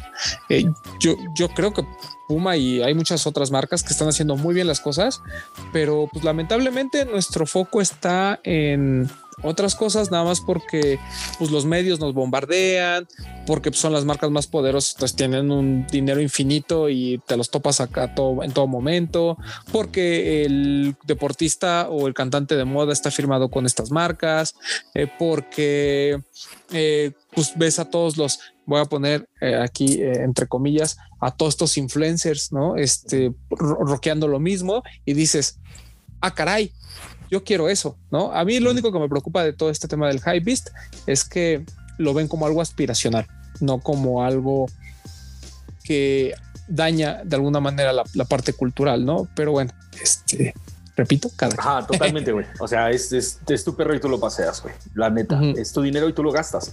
Pero, pero a mí me da, pero, güey, a mí me da mucha risa la gente que pone en Instagram y se pone high beast. Ajá. O sea, a, a, mí me causa mucho. No sé si es, si me estás diciendo que eres high beast, como, como decir, mira, yo compro por comprar, yo vengo aquí a presumir y no me estés chingando. ¿no? Uh -huh, que uh -huh. está bien, o sea, respeto sus, sus, sus plataformas, uh -huh. o que realmente no entienden el significado y creen que ponerse high beast es decir, vengan, vean cómo yo tengo mucho dinero y puedo comprar todo lo que yo quiera. ¿Sabes? O sea, no sé si es un término de presunción, no sé si es un término de protección de a mí no me vengas con el tema de la cultura, o es que realmente no saben lo que significa. Es algo que siempre he tenido como que en la mente de preguntar, pero pues obviamente como no les hablo, pues no les pregunto.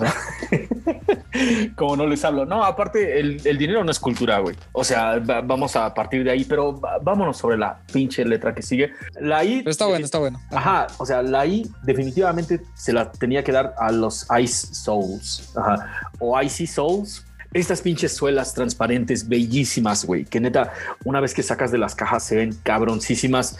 El caso de el, Jordan 11, güey, no mames, carajo, güey. Ese, ese tinte azul que le empezaron a poner para que uno no se, no se vuelva, este, no, no se oxide con el tiempo, bueno, que te dure más tiempo en ese pedo.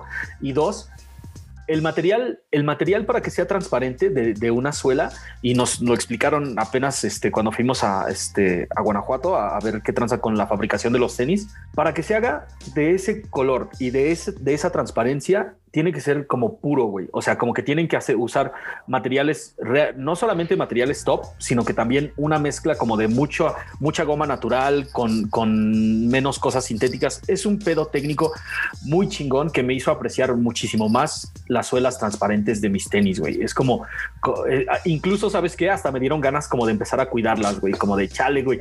No me había, no me había dado cuenta de que realmente es un proceso muy delicado y es más arduo y es un poquito más caro para que esta suela sea transparente. Y por eso me gustaría conservarla tal como es, güey, porque realmente hay, y hay un montón de trucos para volverla a la vida, según yo, güey. O sea, aunque uh -huh. no, he, no, he, probado ninguno hasta el momento. A mí me gusta que sea amarilla.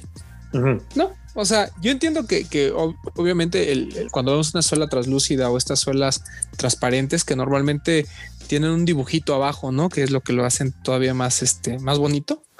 Eh, o sea, yo, yo, entiendo que la gente las quiera ver siempre, siempre claras y, y, este tema, ¿no? Pero a mí me gusta cómo, cómo avejentan.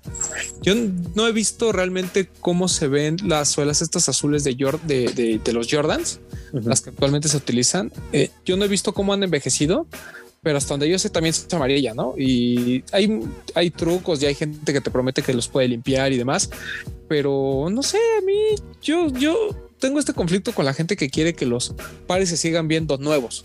¿No? Está bien, o sea, hay que limpiarlos y lo que tú quieras, pero creo que una vez que los usas, ya déjalos, déjalos que se avejenten. Es más, ahorita está de moda amarillarlos a propósito. Pues totalmente, totalmente. ¿Has visto todas estas pinches suelas amarillas? A mí me encantan, güey. La neta me gustan un chingo. Me gustan, o sea, los, los tengo un par de Concords ahí en la colección de hace bastantes años y me encanta cómo ya se hicieron amarillas, güey. En serio, me gustan aún más que transparentes. Güey. Ah, Sí, no y, no, y no me malentiendan, o sea, yo sí era de esos que a lo mejor hace tres años les preguntabas y les decías, no, es que se vean nuevecitos, ¿no? O sea, que se vean padres. Pero la verdad es que te vas dando cuenta y dices, güey, que sabe gente, o sea, se ven padres, le da cierto estilo también a, a los pares. Entonces, pues ahora sí que déjalos que se amarillen, no pasa absolutamente nada. Esta gente que está también como traumada en el hecho de que no, es que no voy a comprar esos pares porque se amarillan, güey, pues está, está cool. O sea, ya es una, va a ser una tendencia en moda y además creo que pues para eso son, ¿no? O sea, pues para que se usen y se vean usados. Yo no le veo conflicto. No, güey, es que es como no le voy a hablar a esa morra porque me voy a enamorar. Enamórate, cabrón, agárrala, dale unos besos huevo, con sentimiento, obviamente, cabrón. Pero, o sea, no puedes ponerte en ese pedo de, de este, se van a ir haciendo feos porque mi hermano, o sea, tú te estás haciendo feo, güey, ¿me entiendes? O sea, no hay manera de que un par de tenis no lo haga. De todos modos va a recorrer. Y sí, yo sí tengo una excepción. La neta, los foam posets me gustan un chingo con la suela transparente y conforme se va oscureciendo, Ay, güey, apenas vi unas fotos de unos Galaxies, güey, de unos Galaxies a las que ya les, les, pasó, les pasó el tiempo y la neta es que ya no me gustaron cómo se veían con las suelas amarillas, güey. Me gusta un chingo transparente en ese pedo. Sí, los, los, es que los fompos son un tema muy particular porque a diferencia de los Jordan, yo creo que a los Jordan ya te acostumbraste a ver los amarillos en algunos casos, ¿no? Ya, ya sabes a lo que vas. Y en el caso del foam pop, es, tan complicada la silueta en sí que de por sí a mí no me gustan como cuando tienen muchos colores. Y por ejemplo, me estoy imaginando un foam set eh, azul, ¿no? El clásico, el de Penny. Si yo me lo imagino con la suela amarilla, sí me causa como un cortocircuito. Si es así como de mm, ese par no es así. Pero, pues bueno, mira, te repito, o sea, pues hay que aprender a, vivir con eso también. Totalmente, güey. Es, una parte, es una parte de la vida de los sneakers. Realmente tener, a mí, a mí me late que tengan cicatrices, güey. La neta, mis, mis, los, los cinco que compré hace un chingo, me encanta ya cómo se hizo amarilla la suela. Me gusta que la piel ya se ve arrugada. O sea, creo que realmente si, eh, si quieres guardar tus tenis, pues guárdalos en condiciones muy cabronas, güey, y nunca los pises. O sea, que de todos modos se te van a destruir.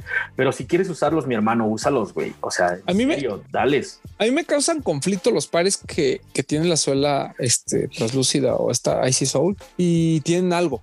Me explico. O sea, la suela tiene algo. Mm. Por ejemplo, se me viene a la mente los de Vivian Westwood que tienen como una pintura en, en la suela o los o los Air Max de Clot, el 1 y el 2 que tienen como un pie. Ah, sí, el piecito. Pintado.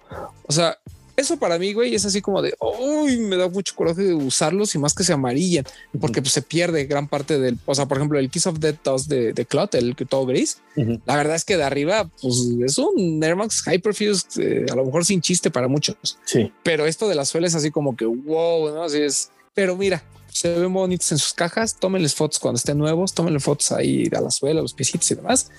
Y ya úsenlos y déjenlos este, que, crezcan. No, que se vayan, güey. O sea, también me viene a la mente el, el, Strange Love, los corazones se van a ir al pinche carajo, güey. El Sean Cliver, el, último que tiene como, como diamantina en la parte de abajo, eso también, güey, pero es como parte de él. O sea, si te encanta la suela, mi hermano, no la uses, güey, en serio. Pero si, si te, o sea, si te encantan los tenis, vas a tener que darle. Pero y hablando, y hablando de este, ¿cómo se llama? De once y este, suelas bien chingonas, llegamos a la J, la J de Jordan.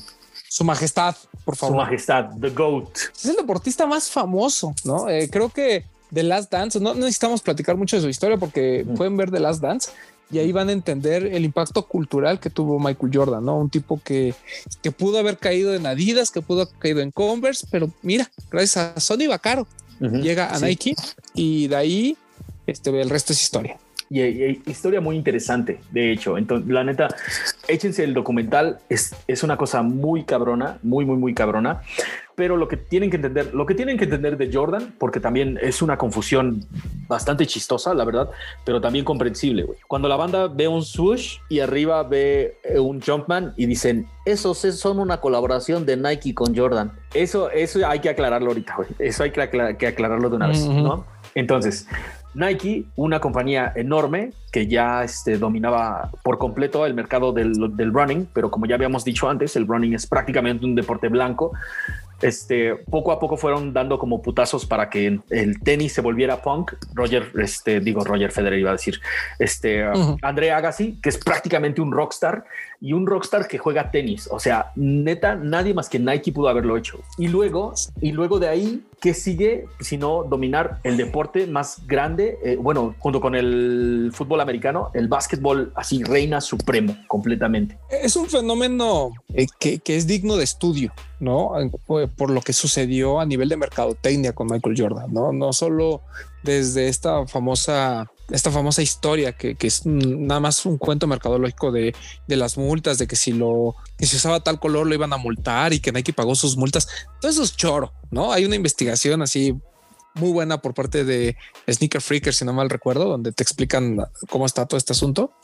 Pero bueno, o sea, desde esto, desde esta, estos mitos que hubo alrededor de, del primer par de, Jordans hasta nuestros días, ¿no? Aún retirado, el tipo sigue generando, su marca sigue siendo importante. Eh, creo que históricamente el, Jordan del año, ¿no? O sea, el, ahorita que vamos en el 35, es como la parte más alta de la pirámide en cuanto a pares para básquetbol, ¿no? O sea, es como el Jordan siempre va a ser el par con mayor tecnología, con mejores materiales, el que en el que Nike eh, pone todo su empeño y de ahí vienen todos los demás. Entonces, mantener eso todavía hasta nuestros días, la neta, está muy cabrón y te habla de lo grande que es Michael Jordan. Yo también agregaría que eh, mucha gente, este, pues obviamente tiene esta confusión de que si es colaboración Nike con Jordan, ¿no? O sea, ya, ya entendimos que eh, Jordan Brand eh, siempre ha sido propiedad de Nike, pero este no fue sino hasta cuando sale el Jordan 13, me parece, que es cuando este comienza ya a haber una, ya, ya hay una separación, ¿no? Ya Jordan Brand juega solita, o sea, bajo, bajo la, eh, la umbrella de, de, Nike, pero al final ya se vuelve una división de Nike, ¿no? O sea, ya no, ya, ya tienen como que hasta su propio edificio, digamos, ¿no? Dentro de, de, este asunto. Pero pues no hay mucho que decir, o sea, es el, deportista más grande de, de, todos los tiempos, tal vez, no sé si de todos los tiempos, pero sí el más famoso. Eso está documentado. Entonces, pues mira, eh, don, don, don Jordan, que abrió el camino para lo que es la cultura de los sneakers, me atrevería a decir, ¿no? Yo creo que sin él y sin todo el fenómeno que sucedió con sus, tenis, ahorita el sneaker game sería algo completamente diferente. Que, justamente esto es lo, que hace relevante la línea de Jordan, ¿no? Porque de alguna manera el, primer jugador como firmado para tener un, calzado deportivo fue Clyde, ¿no? Eh, Clyde Fraser eh, que, lo firma Puma y crea el Clyde, que realmente es eh, un suede modificado para algunas cosas que, para algunas cosas de básquetbol, ¿no? O sea, un poquito más de agarre, este por ahí el soporte y demás. Pero realmente a Jordan se le dio toda la facilidad y, se le, ahora sí que hubo un equipo volcado nada más en las necesidades del señor, ¿no? Entonces eh, sus pares eran diferentes al resto de los demás, eh, salvo el Jordan 1 que obviamente pues tiene este por ahí algunos detalles eh, similares con, los donks y con el, con el airship y demás. Al final era un, era un modelo completamente diferente. Lo mismo pasaba con el Jordan 2 y realmente Nike pues tampoco se lo dio a otros jugadores, ¿no? O sea, era solo para Jordan y si alguien más los utilizaba, pues que saliera de su bolsillo de alguna manera, pero es, es, muy interesante todo este tema fue la primera vez que vemos una marca que también él tuvo su Team Jordan, ¿no? Por ahí figuraron Bean Baker, este, Eddie Jones, actualmente Luka Doncic, Zion Williamson, o sea, o sea, hasta eso, ¿no? Eh, había eh, jugadores que se sentían halagados de ser parte de, Jordan Brand, ¿no? Así como de, sí te vamos a dar tu signature, pero con Jordan Brand, no con Nike. Y, era así como de, wow, ¿no? Voy, a estar con Michael Jordan. Le pasó a Dwayne Wade, le pasó a Carmelo Anthony, eh, Chris Paul. Entonces, eh, es, un tema bastante interesante todo lo que ha sido la marca Jordan y ves por eso que lo decidimos poner en la J, porque no hay una J más J que Michael Jordan. Ah, sabes que, sabes, aquí creo que habría como un punto más, güey, porque también hay una duda que siempre nos están enviando. ¿Por qué a la gente o sea, porque hay un chingo de Jordans, güey, y nos mandan fotos y dicen, oye, güey, ¿cuál es este? Y yo, ah, no, ese es un Team Jordan, güey. ¿Cómo que un Team Jordan? Ah, pues ok. Dentro de la marca de Jordan, o sea, hay del 1 hasta el 35, como dijo Román, pero esos son modelos de tenis que fueron diseñados a especificaciones y exactamente como los quería Michael. Los pisó en la cancha, bueno, no, obviamente no los nuevos, pero todos tenían que ver con, él, pues él tiene ahí la manita dentro del pedo y Team Jordan son simplemente para todos los demás jugadores. Y ninguno de ellos, a, menos que sea el Space creo que ningún otro es como parte de la cultura, güey. Coincido. O sea, hay, muchos modelos que se desprenden dentro de la línea porque son la mayoría takedowns del, del modelo de performance o del signature que, que vive ahí y de toda esta saga impresionante del 1 al 35. Y por eso es que todo el mundo ve, ¿no? Y, obviamente han intentado también Jordans para otros deportes. Hay para cross training, hay para running, hay para box, hay para fútbol americano. O sea, hay, hay, hay, mucho, hay muchos, este, eh, hay muchos ejemplos de, de, jugadores no basquetbolistas que fueron firmados por, por Jordan, pero Derek Jeter, creo que el más famoso, ¿no? Junto con por ahí este Roy Jones Jr., el, el boxeador, Randy Moss, ¿no? Pero al final, como bien comentas, pues son este, parte del Team Jordan, ¿no? Son pares que se crean ahí este, para generar dinero, porque eso es lo único que saben hacer Jordan ah, Exactamente. Aunque, o sea, el, Jordan 1 de, este Derek Jeter, Derek Jeter, ta, ta, ta, ta. esa madre es un rail, güey. A mí me, ese par de tenis me encantaría. Pero bueno, de, ya dejamos atrás la J. Y hablando de Jotas, vamos a hablar del amor que tiene Román por la K de Keith. Keith. Eh, marca neoyorquina, ¿no? fundada por Ronnie Fike por ahí de 2011-2012. El tipo es un genio para mí. Yo creo que mucha gente lo, lo, califica con lo que hace actualmente, ¿no? Que pareciera muy fácil, ¿no? A mí me dicen, oye, este Román, vamos a hacer una colaboración eh, de Román por los Simpsons. Va a ser un éxito pues a lo mejor si pregúntale a Noir John, por cierto, ese tema de los Simpsons, o sea, no es tan fácil. Bueno, pues este compa, Ronnie Fike, eh, hizo, su, hizo su tienda, el eh, en resumen de su carrera es él es eh, judío. Su tío es, dueño de una de las cadenas más importantes en, los noventas de, tiendas de tenis. Ah bueno él era almacenista en la tienda de, su tío de David, David Zeta una de las cadenas más importantes de, en Estados Unidos en Nueva York eh, particularmente y él pues fue creciendo hasta ser director creativo y la rompe con un pack sale de, de unos ASICs además el ASICS Gelai 3, el 252, que pues de la nada, o sea, lo que él cuenta es que cuando él era niño, ¿no? estas historias de pobres, ¿no? De cuando yo era niño, mi, mi, mamá no le alcanzaba para comprarme este, los Air Max y los Jordan que todo el mundo quería. Entonces, pues me compró un ASICS Gelai 3 que estaba ahí botado, eh, que, era, que era uno de esos pares Deadstock que tenía ahí mi tío. Eh, y con ese fui feliz. Y después lo quise cuando se acercó ASICS a David Z para colaborar. Yo dije, quiero eh, revivir el Flight 3. Le dieron chance, crea el 252, que son, pues, son pares muy bonitos en, en 2007 y incluso se gana una portada ahí dentro de una sección ahí del, del New York Times donde dice, hey, este, este, este muchachito Ronnie Five está haciendo una colaboración con, con David, eh, con David Z y con ASICS y está espectacular. Y al día siguiente la cosa esta fue soldado, ¿no? 252 pares.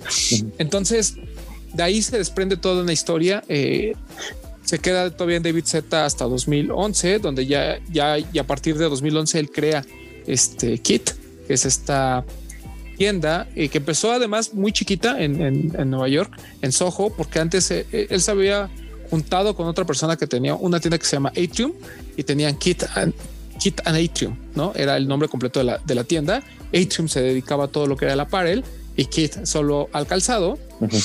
Y obviamente en ese Inter pues, hubo muchísimas colaboraciones con, ASICS y el tipo pues empezó a agarrar cada vez más fama. Pero cuando funda Kit e, era chiquitita. O sea, yo, yo me acuerdo haber ido a esa tienda y de verdad era un espacio que te gusta. Imagínate como como Soul, o sea, quien, conozca Soul DF, este, la parte está una parte abajo que es como una especie de lobby y arriba ya en la tienda está como un pasillito, después la parte de mujer y después otro pasillito, ¿no? Que es donde viene el nombre. Eh, imagínense que un pasillo era Kit y todo lo demás era Atrium. Pero qué tanto fue el poder de, Ronnie que él empezó a diseñar su ropa, él empezó a crear sus, este, a, crear cosas, a crear este, prendas, a diseñar y demás. Y se comió a Atrium y creó ya y se quedó Kit nada más, ¿no? O sea, a ese nivel, ¿no? Ya este echó para afuera al socio y se quedó él solo. Eh, no, hay mucho que decir. Para mí, Kit es una marca, eh, es una de las marcas de streetwear más importantes. Ronnie Fight me parece un verdadero genio. es un tipo que además eh, ha colaborado con muchísimas marcas. O sea, eh, mucha gente dice, no, bueno, pues que solo hace lo mismo de siempre. Ajá, mijo, pero este compa ya colaboró con Birkenstock, ya colaboró con Adidas, con este con Pony, por ejemplo, eh, con New Balance, con Macy's, con Diadora, con, mm, mm, con Clarks. Este, por ejemplo, hay una marca México-japonesa que se llama Caminando, mm. que también ya colaboró con ellos. Está Cebago. O sea, el tipo no solo hace tenis, ¿no? Y no solo eh, agarra prints de hace muchos años o agarra caricaturas o agarra programas de televisión y le pone el estampado a sus playeras. O sea, eso es, eso es lo de menos, ¿no? Eso es lo más fácil. El tipo ha creado prendas, ¿no? Por ejemplo, en, no me acuerdo si fue High Noviety, cuando hizo este como top 10 de la década de, de las piezas más importantes en los últimos 10 años, que hizo obviamente de 2011 2020, puso una creación de Ronnie que es el Mercer Pant. O sea, los joggers eh, o toda esta moda del jogger eh, es eh, gran parte gracias a lo que hace Ronnie con el Mercer Pant.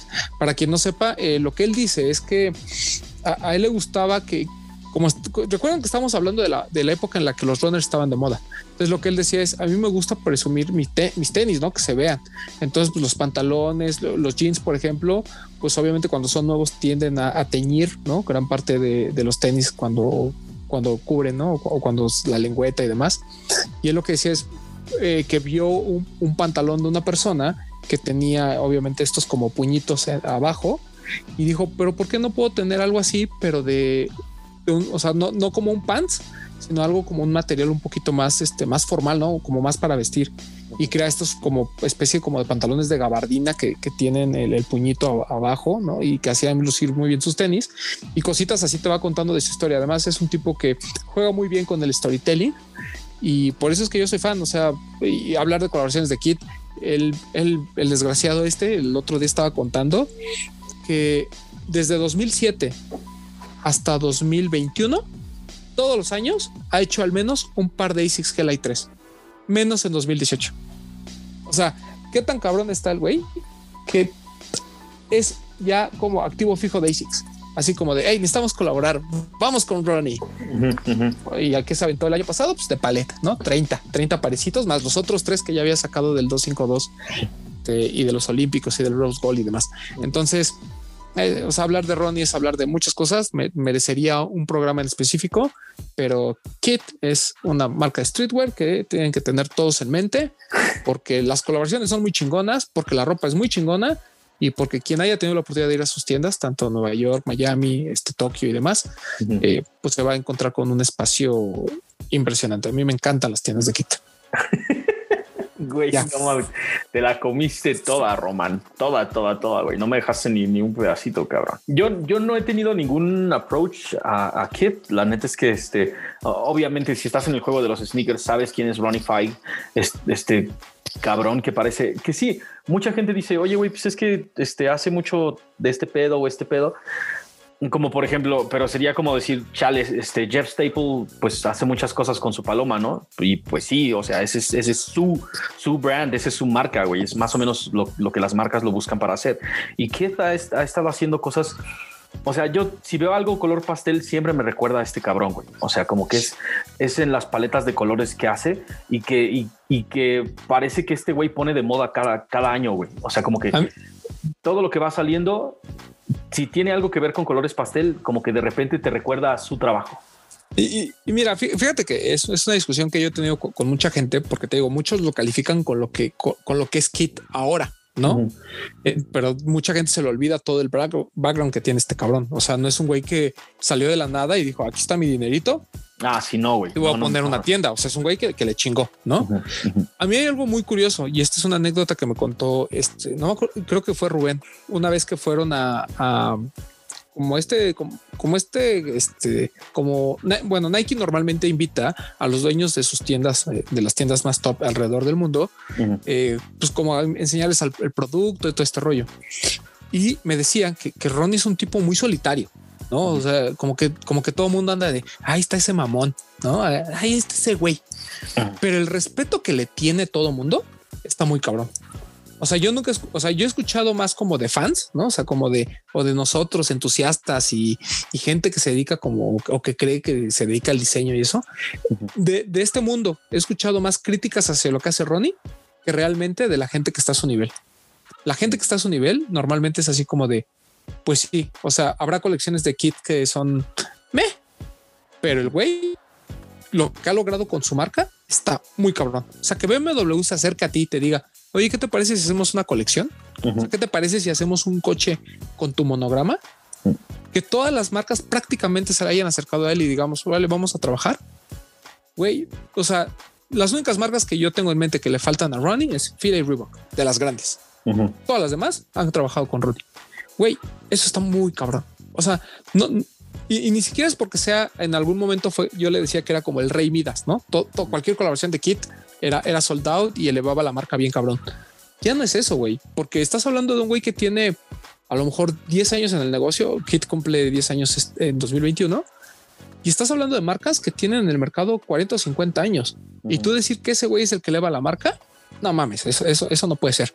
O sea, el güey hace muy bien su chamba, está muy cabrón, ha hecho cosas tanto de high end como, como, chanclas y para mí es, es, es, un genio. O sea, no es el, no es el más cabrón, ni es el güey más, este, eh, más innovador, no es eh, un cuate que todos los años haga algo impresionante y no lo es, pero es un tipo que se ha ganado un lugar en la escena en tan solo 10 años. Y eso, puta, no cualquiera, güey. E, e, es un tipo muy cabrón, este, que se ha ganado el respeto de mucha gente.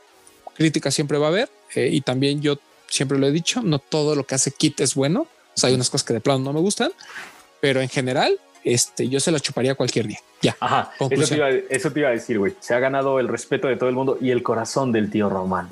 Claro, güey. No, no mames, es que ese cabrón. ese cabrón, no. Como la traiga.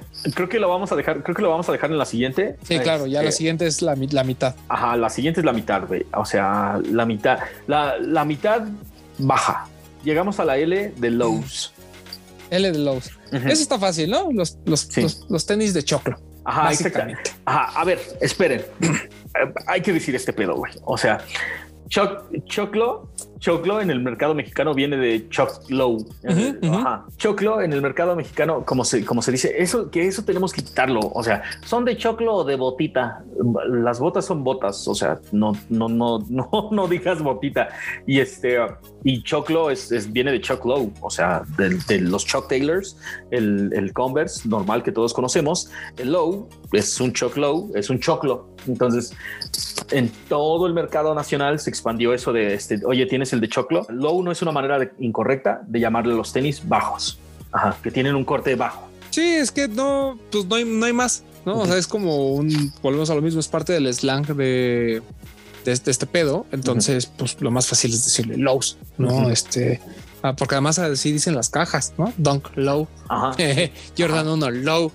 exactamente. No hay mucho que buscarle. O sea, simplemente estamos retomando un término que es de uso común, ¿no? Eh, un anglicismo, si ustedes quieren, pero de uso común. Tampoco es que nos estemos inventando ni que así. Este, como poste de baile, ¿no? Que anda ahí inventando luego palabras que uno no eh, entiende. Es que es, neta, mi gente. O sea, no, no estamos inventando nada, güey. O sea, cuando, cuando empezamos a utilizar términos en inglés es simplemente porque el periodismo de tenis se empezó a hacer en inglés. O sea, y es, y es exactamente lo mismo que si estuviéramos en un programa deportivo y la gente se quejara porque digo touchdown, güey. Pues, ah, cabrón, pues entonces, ¿cómo se dice, güey? O sea, es un deporte americano y en el deporte americano se dice touchdown. incluso lo correcto es no andar este eh, tropicalizando los nombres o traduciendo los nombres de los equipos. o sea, para la gente que no sabía, eh, eso que le digan los delfines de Miami, eso no está bien. Son Miami Dolphins porque esa es la marca.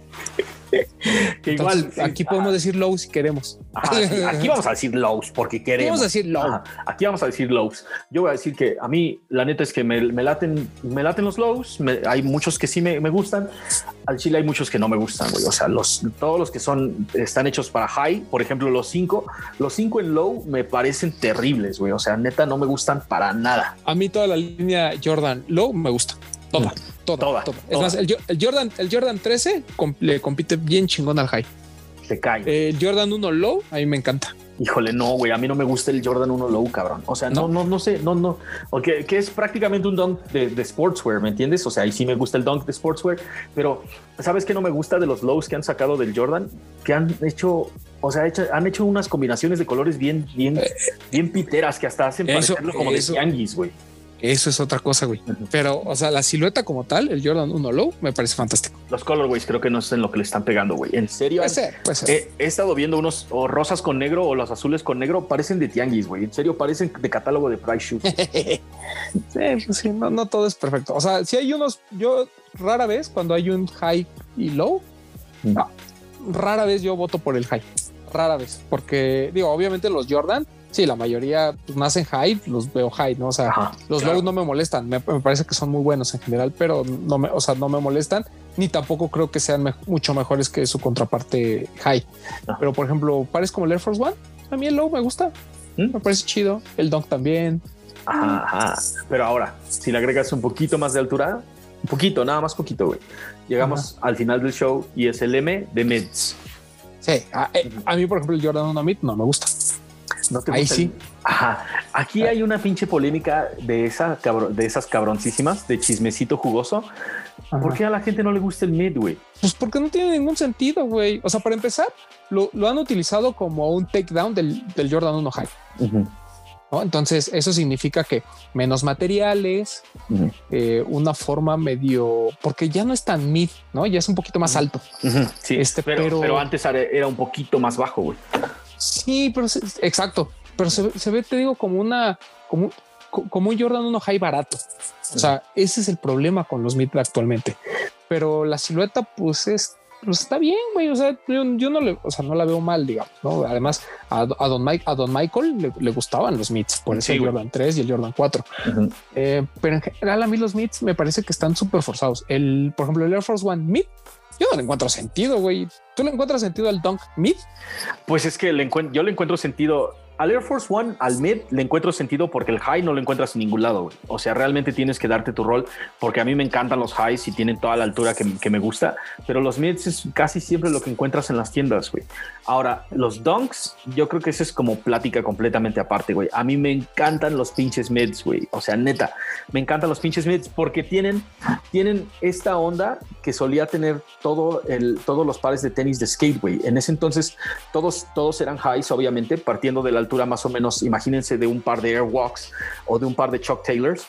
Y entonces estos vatos que patinaban, como Steve Caballero, este, Tony Hawk, este, esta banda, lo que hacían, y, por cierto, este, Supreme cuando hizo una colaboración con, con Steve Caballero hicieron exactamente eso, los pares altos los cortaban con la tijera y después les ponían como masking, como para tapar este, lo que se había hecho, el, para que el algodón no estuviera expuesto, haciendo los mids, güey. Por eso es que a mí me hace súper sentido que, que, haya, este, que, que, Nike SB saque mids, porque son, vienen exactamente de esa onda de customizar tus propios tenis para que tuvieran la altura necesaria para patinar. No, y, y tienen su velcrito bien bonito, ¿no? Ajá, o sea, no, ¿cómo te diré?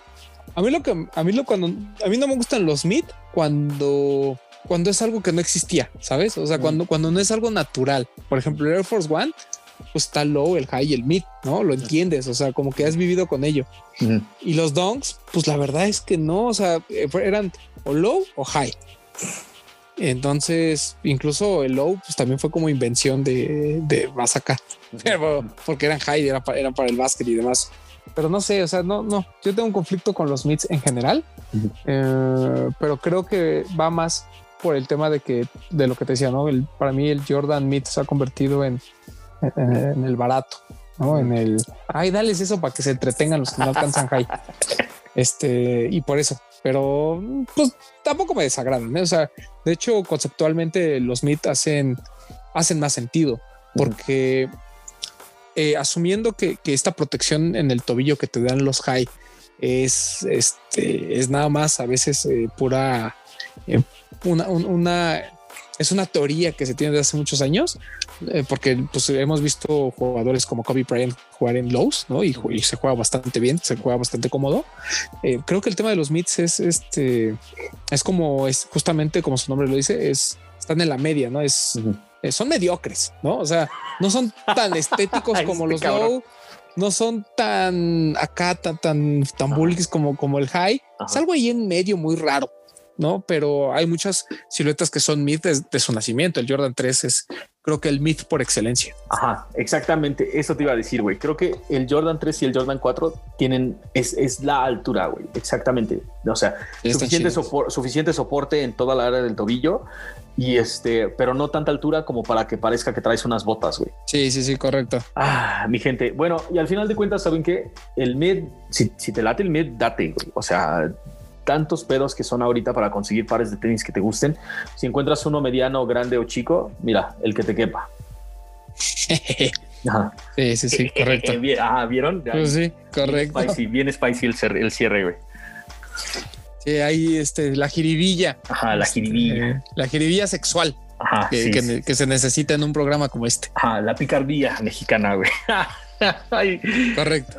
cabrones, carnales, vamos a tener que dejarla esta como la primera parte del show. Ah, todavía nos faltan un montón de términos para el próximo y recuerden que sí está, o sea, sí está, sí estamos totalmente este, de acuerdo con este pedo. Si encontramos una, si, si, tú encuentras algo más chido que vaya con la letra E, ya te ganas una playera. Este, ah, de la, la, semana que viene vamos a tener otra, otra letra que también nos costó este trabajo y también vamos a regalar otra.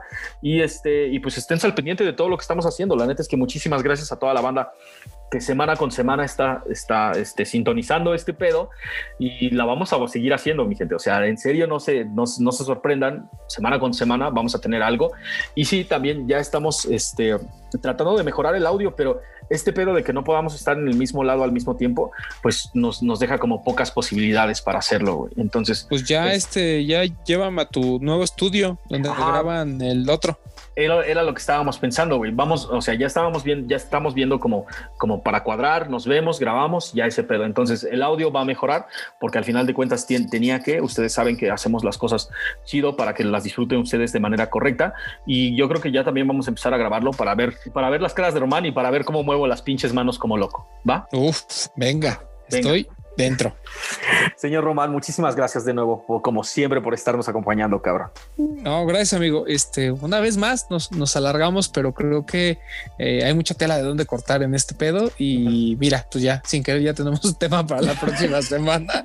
No chingues, güey. No, nos la jalamos durísimo. No, Carnales, no, pues pobre, pobre Tavo, que va a tener que andar ahí. Sí, que va a tener que recortar todo este pedo, cabrón. Pero muchísimas gracias, Román. ¿Dónde te puede encontrar la gente que no sepa todavía ¿Qué pedo con este desmadre? Este, arroba Edgar Román 2 en Instagram, eh, arroba los de los tenis si es que quieren eh, escuchar el otro podcast que también hago. Y este, y ya, pues muchas gracias. Eh, mándenme sus mensajes y mándenos también recomendaciones si ustedes tienen un tema por ahí que digan, oigan, ¿por qué nunca hablan de esto? Ah, pues igual y ahí encontramos este contenido para los Exacta, Sí, exactamente, güey. Que de todos modos, o sea, aquí por creatividad no paramos, mi gente, pero también queremos hacerlos partícipes de todo este desmadre que está pasando. A mí me pueden encontrar como arroba Poxte en el Instagram y en el Facebook y arroba Laystop en absolutamente todas las plataformas, desde YouTube hasta Spotify y próximamente en TikTok, si el Mau por fin se pone las pinches pilas. pues ya, que ya, oblíguenlo. Ajá, pero ya veremos. Muchísimas gracias, cabrones, y nos vemos la pinche próxima semana. Esto es No Hype, cero hype, más historias, más cultura, menos hype.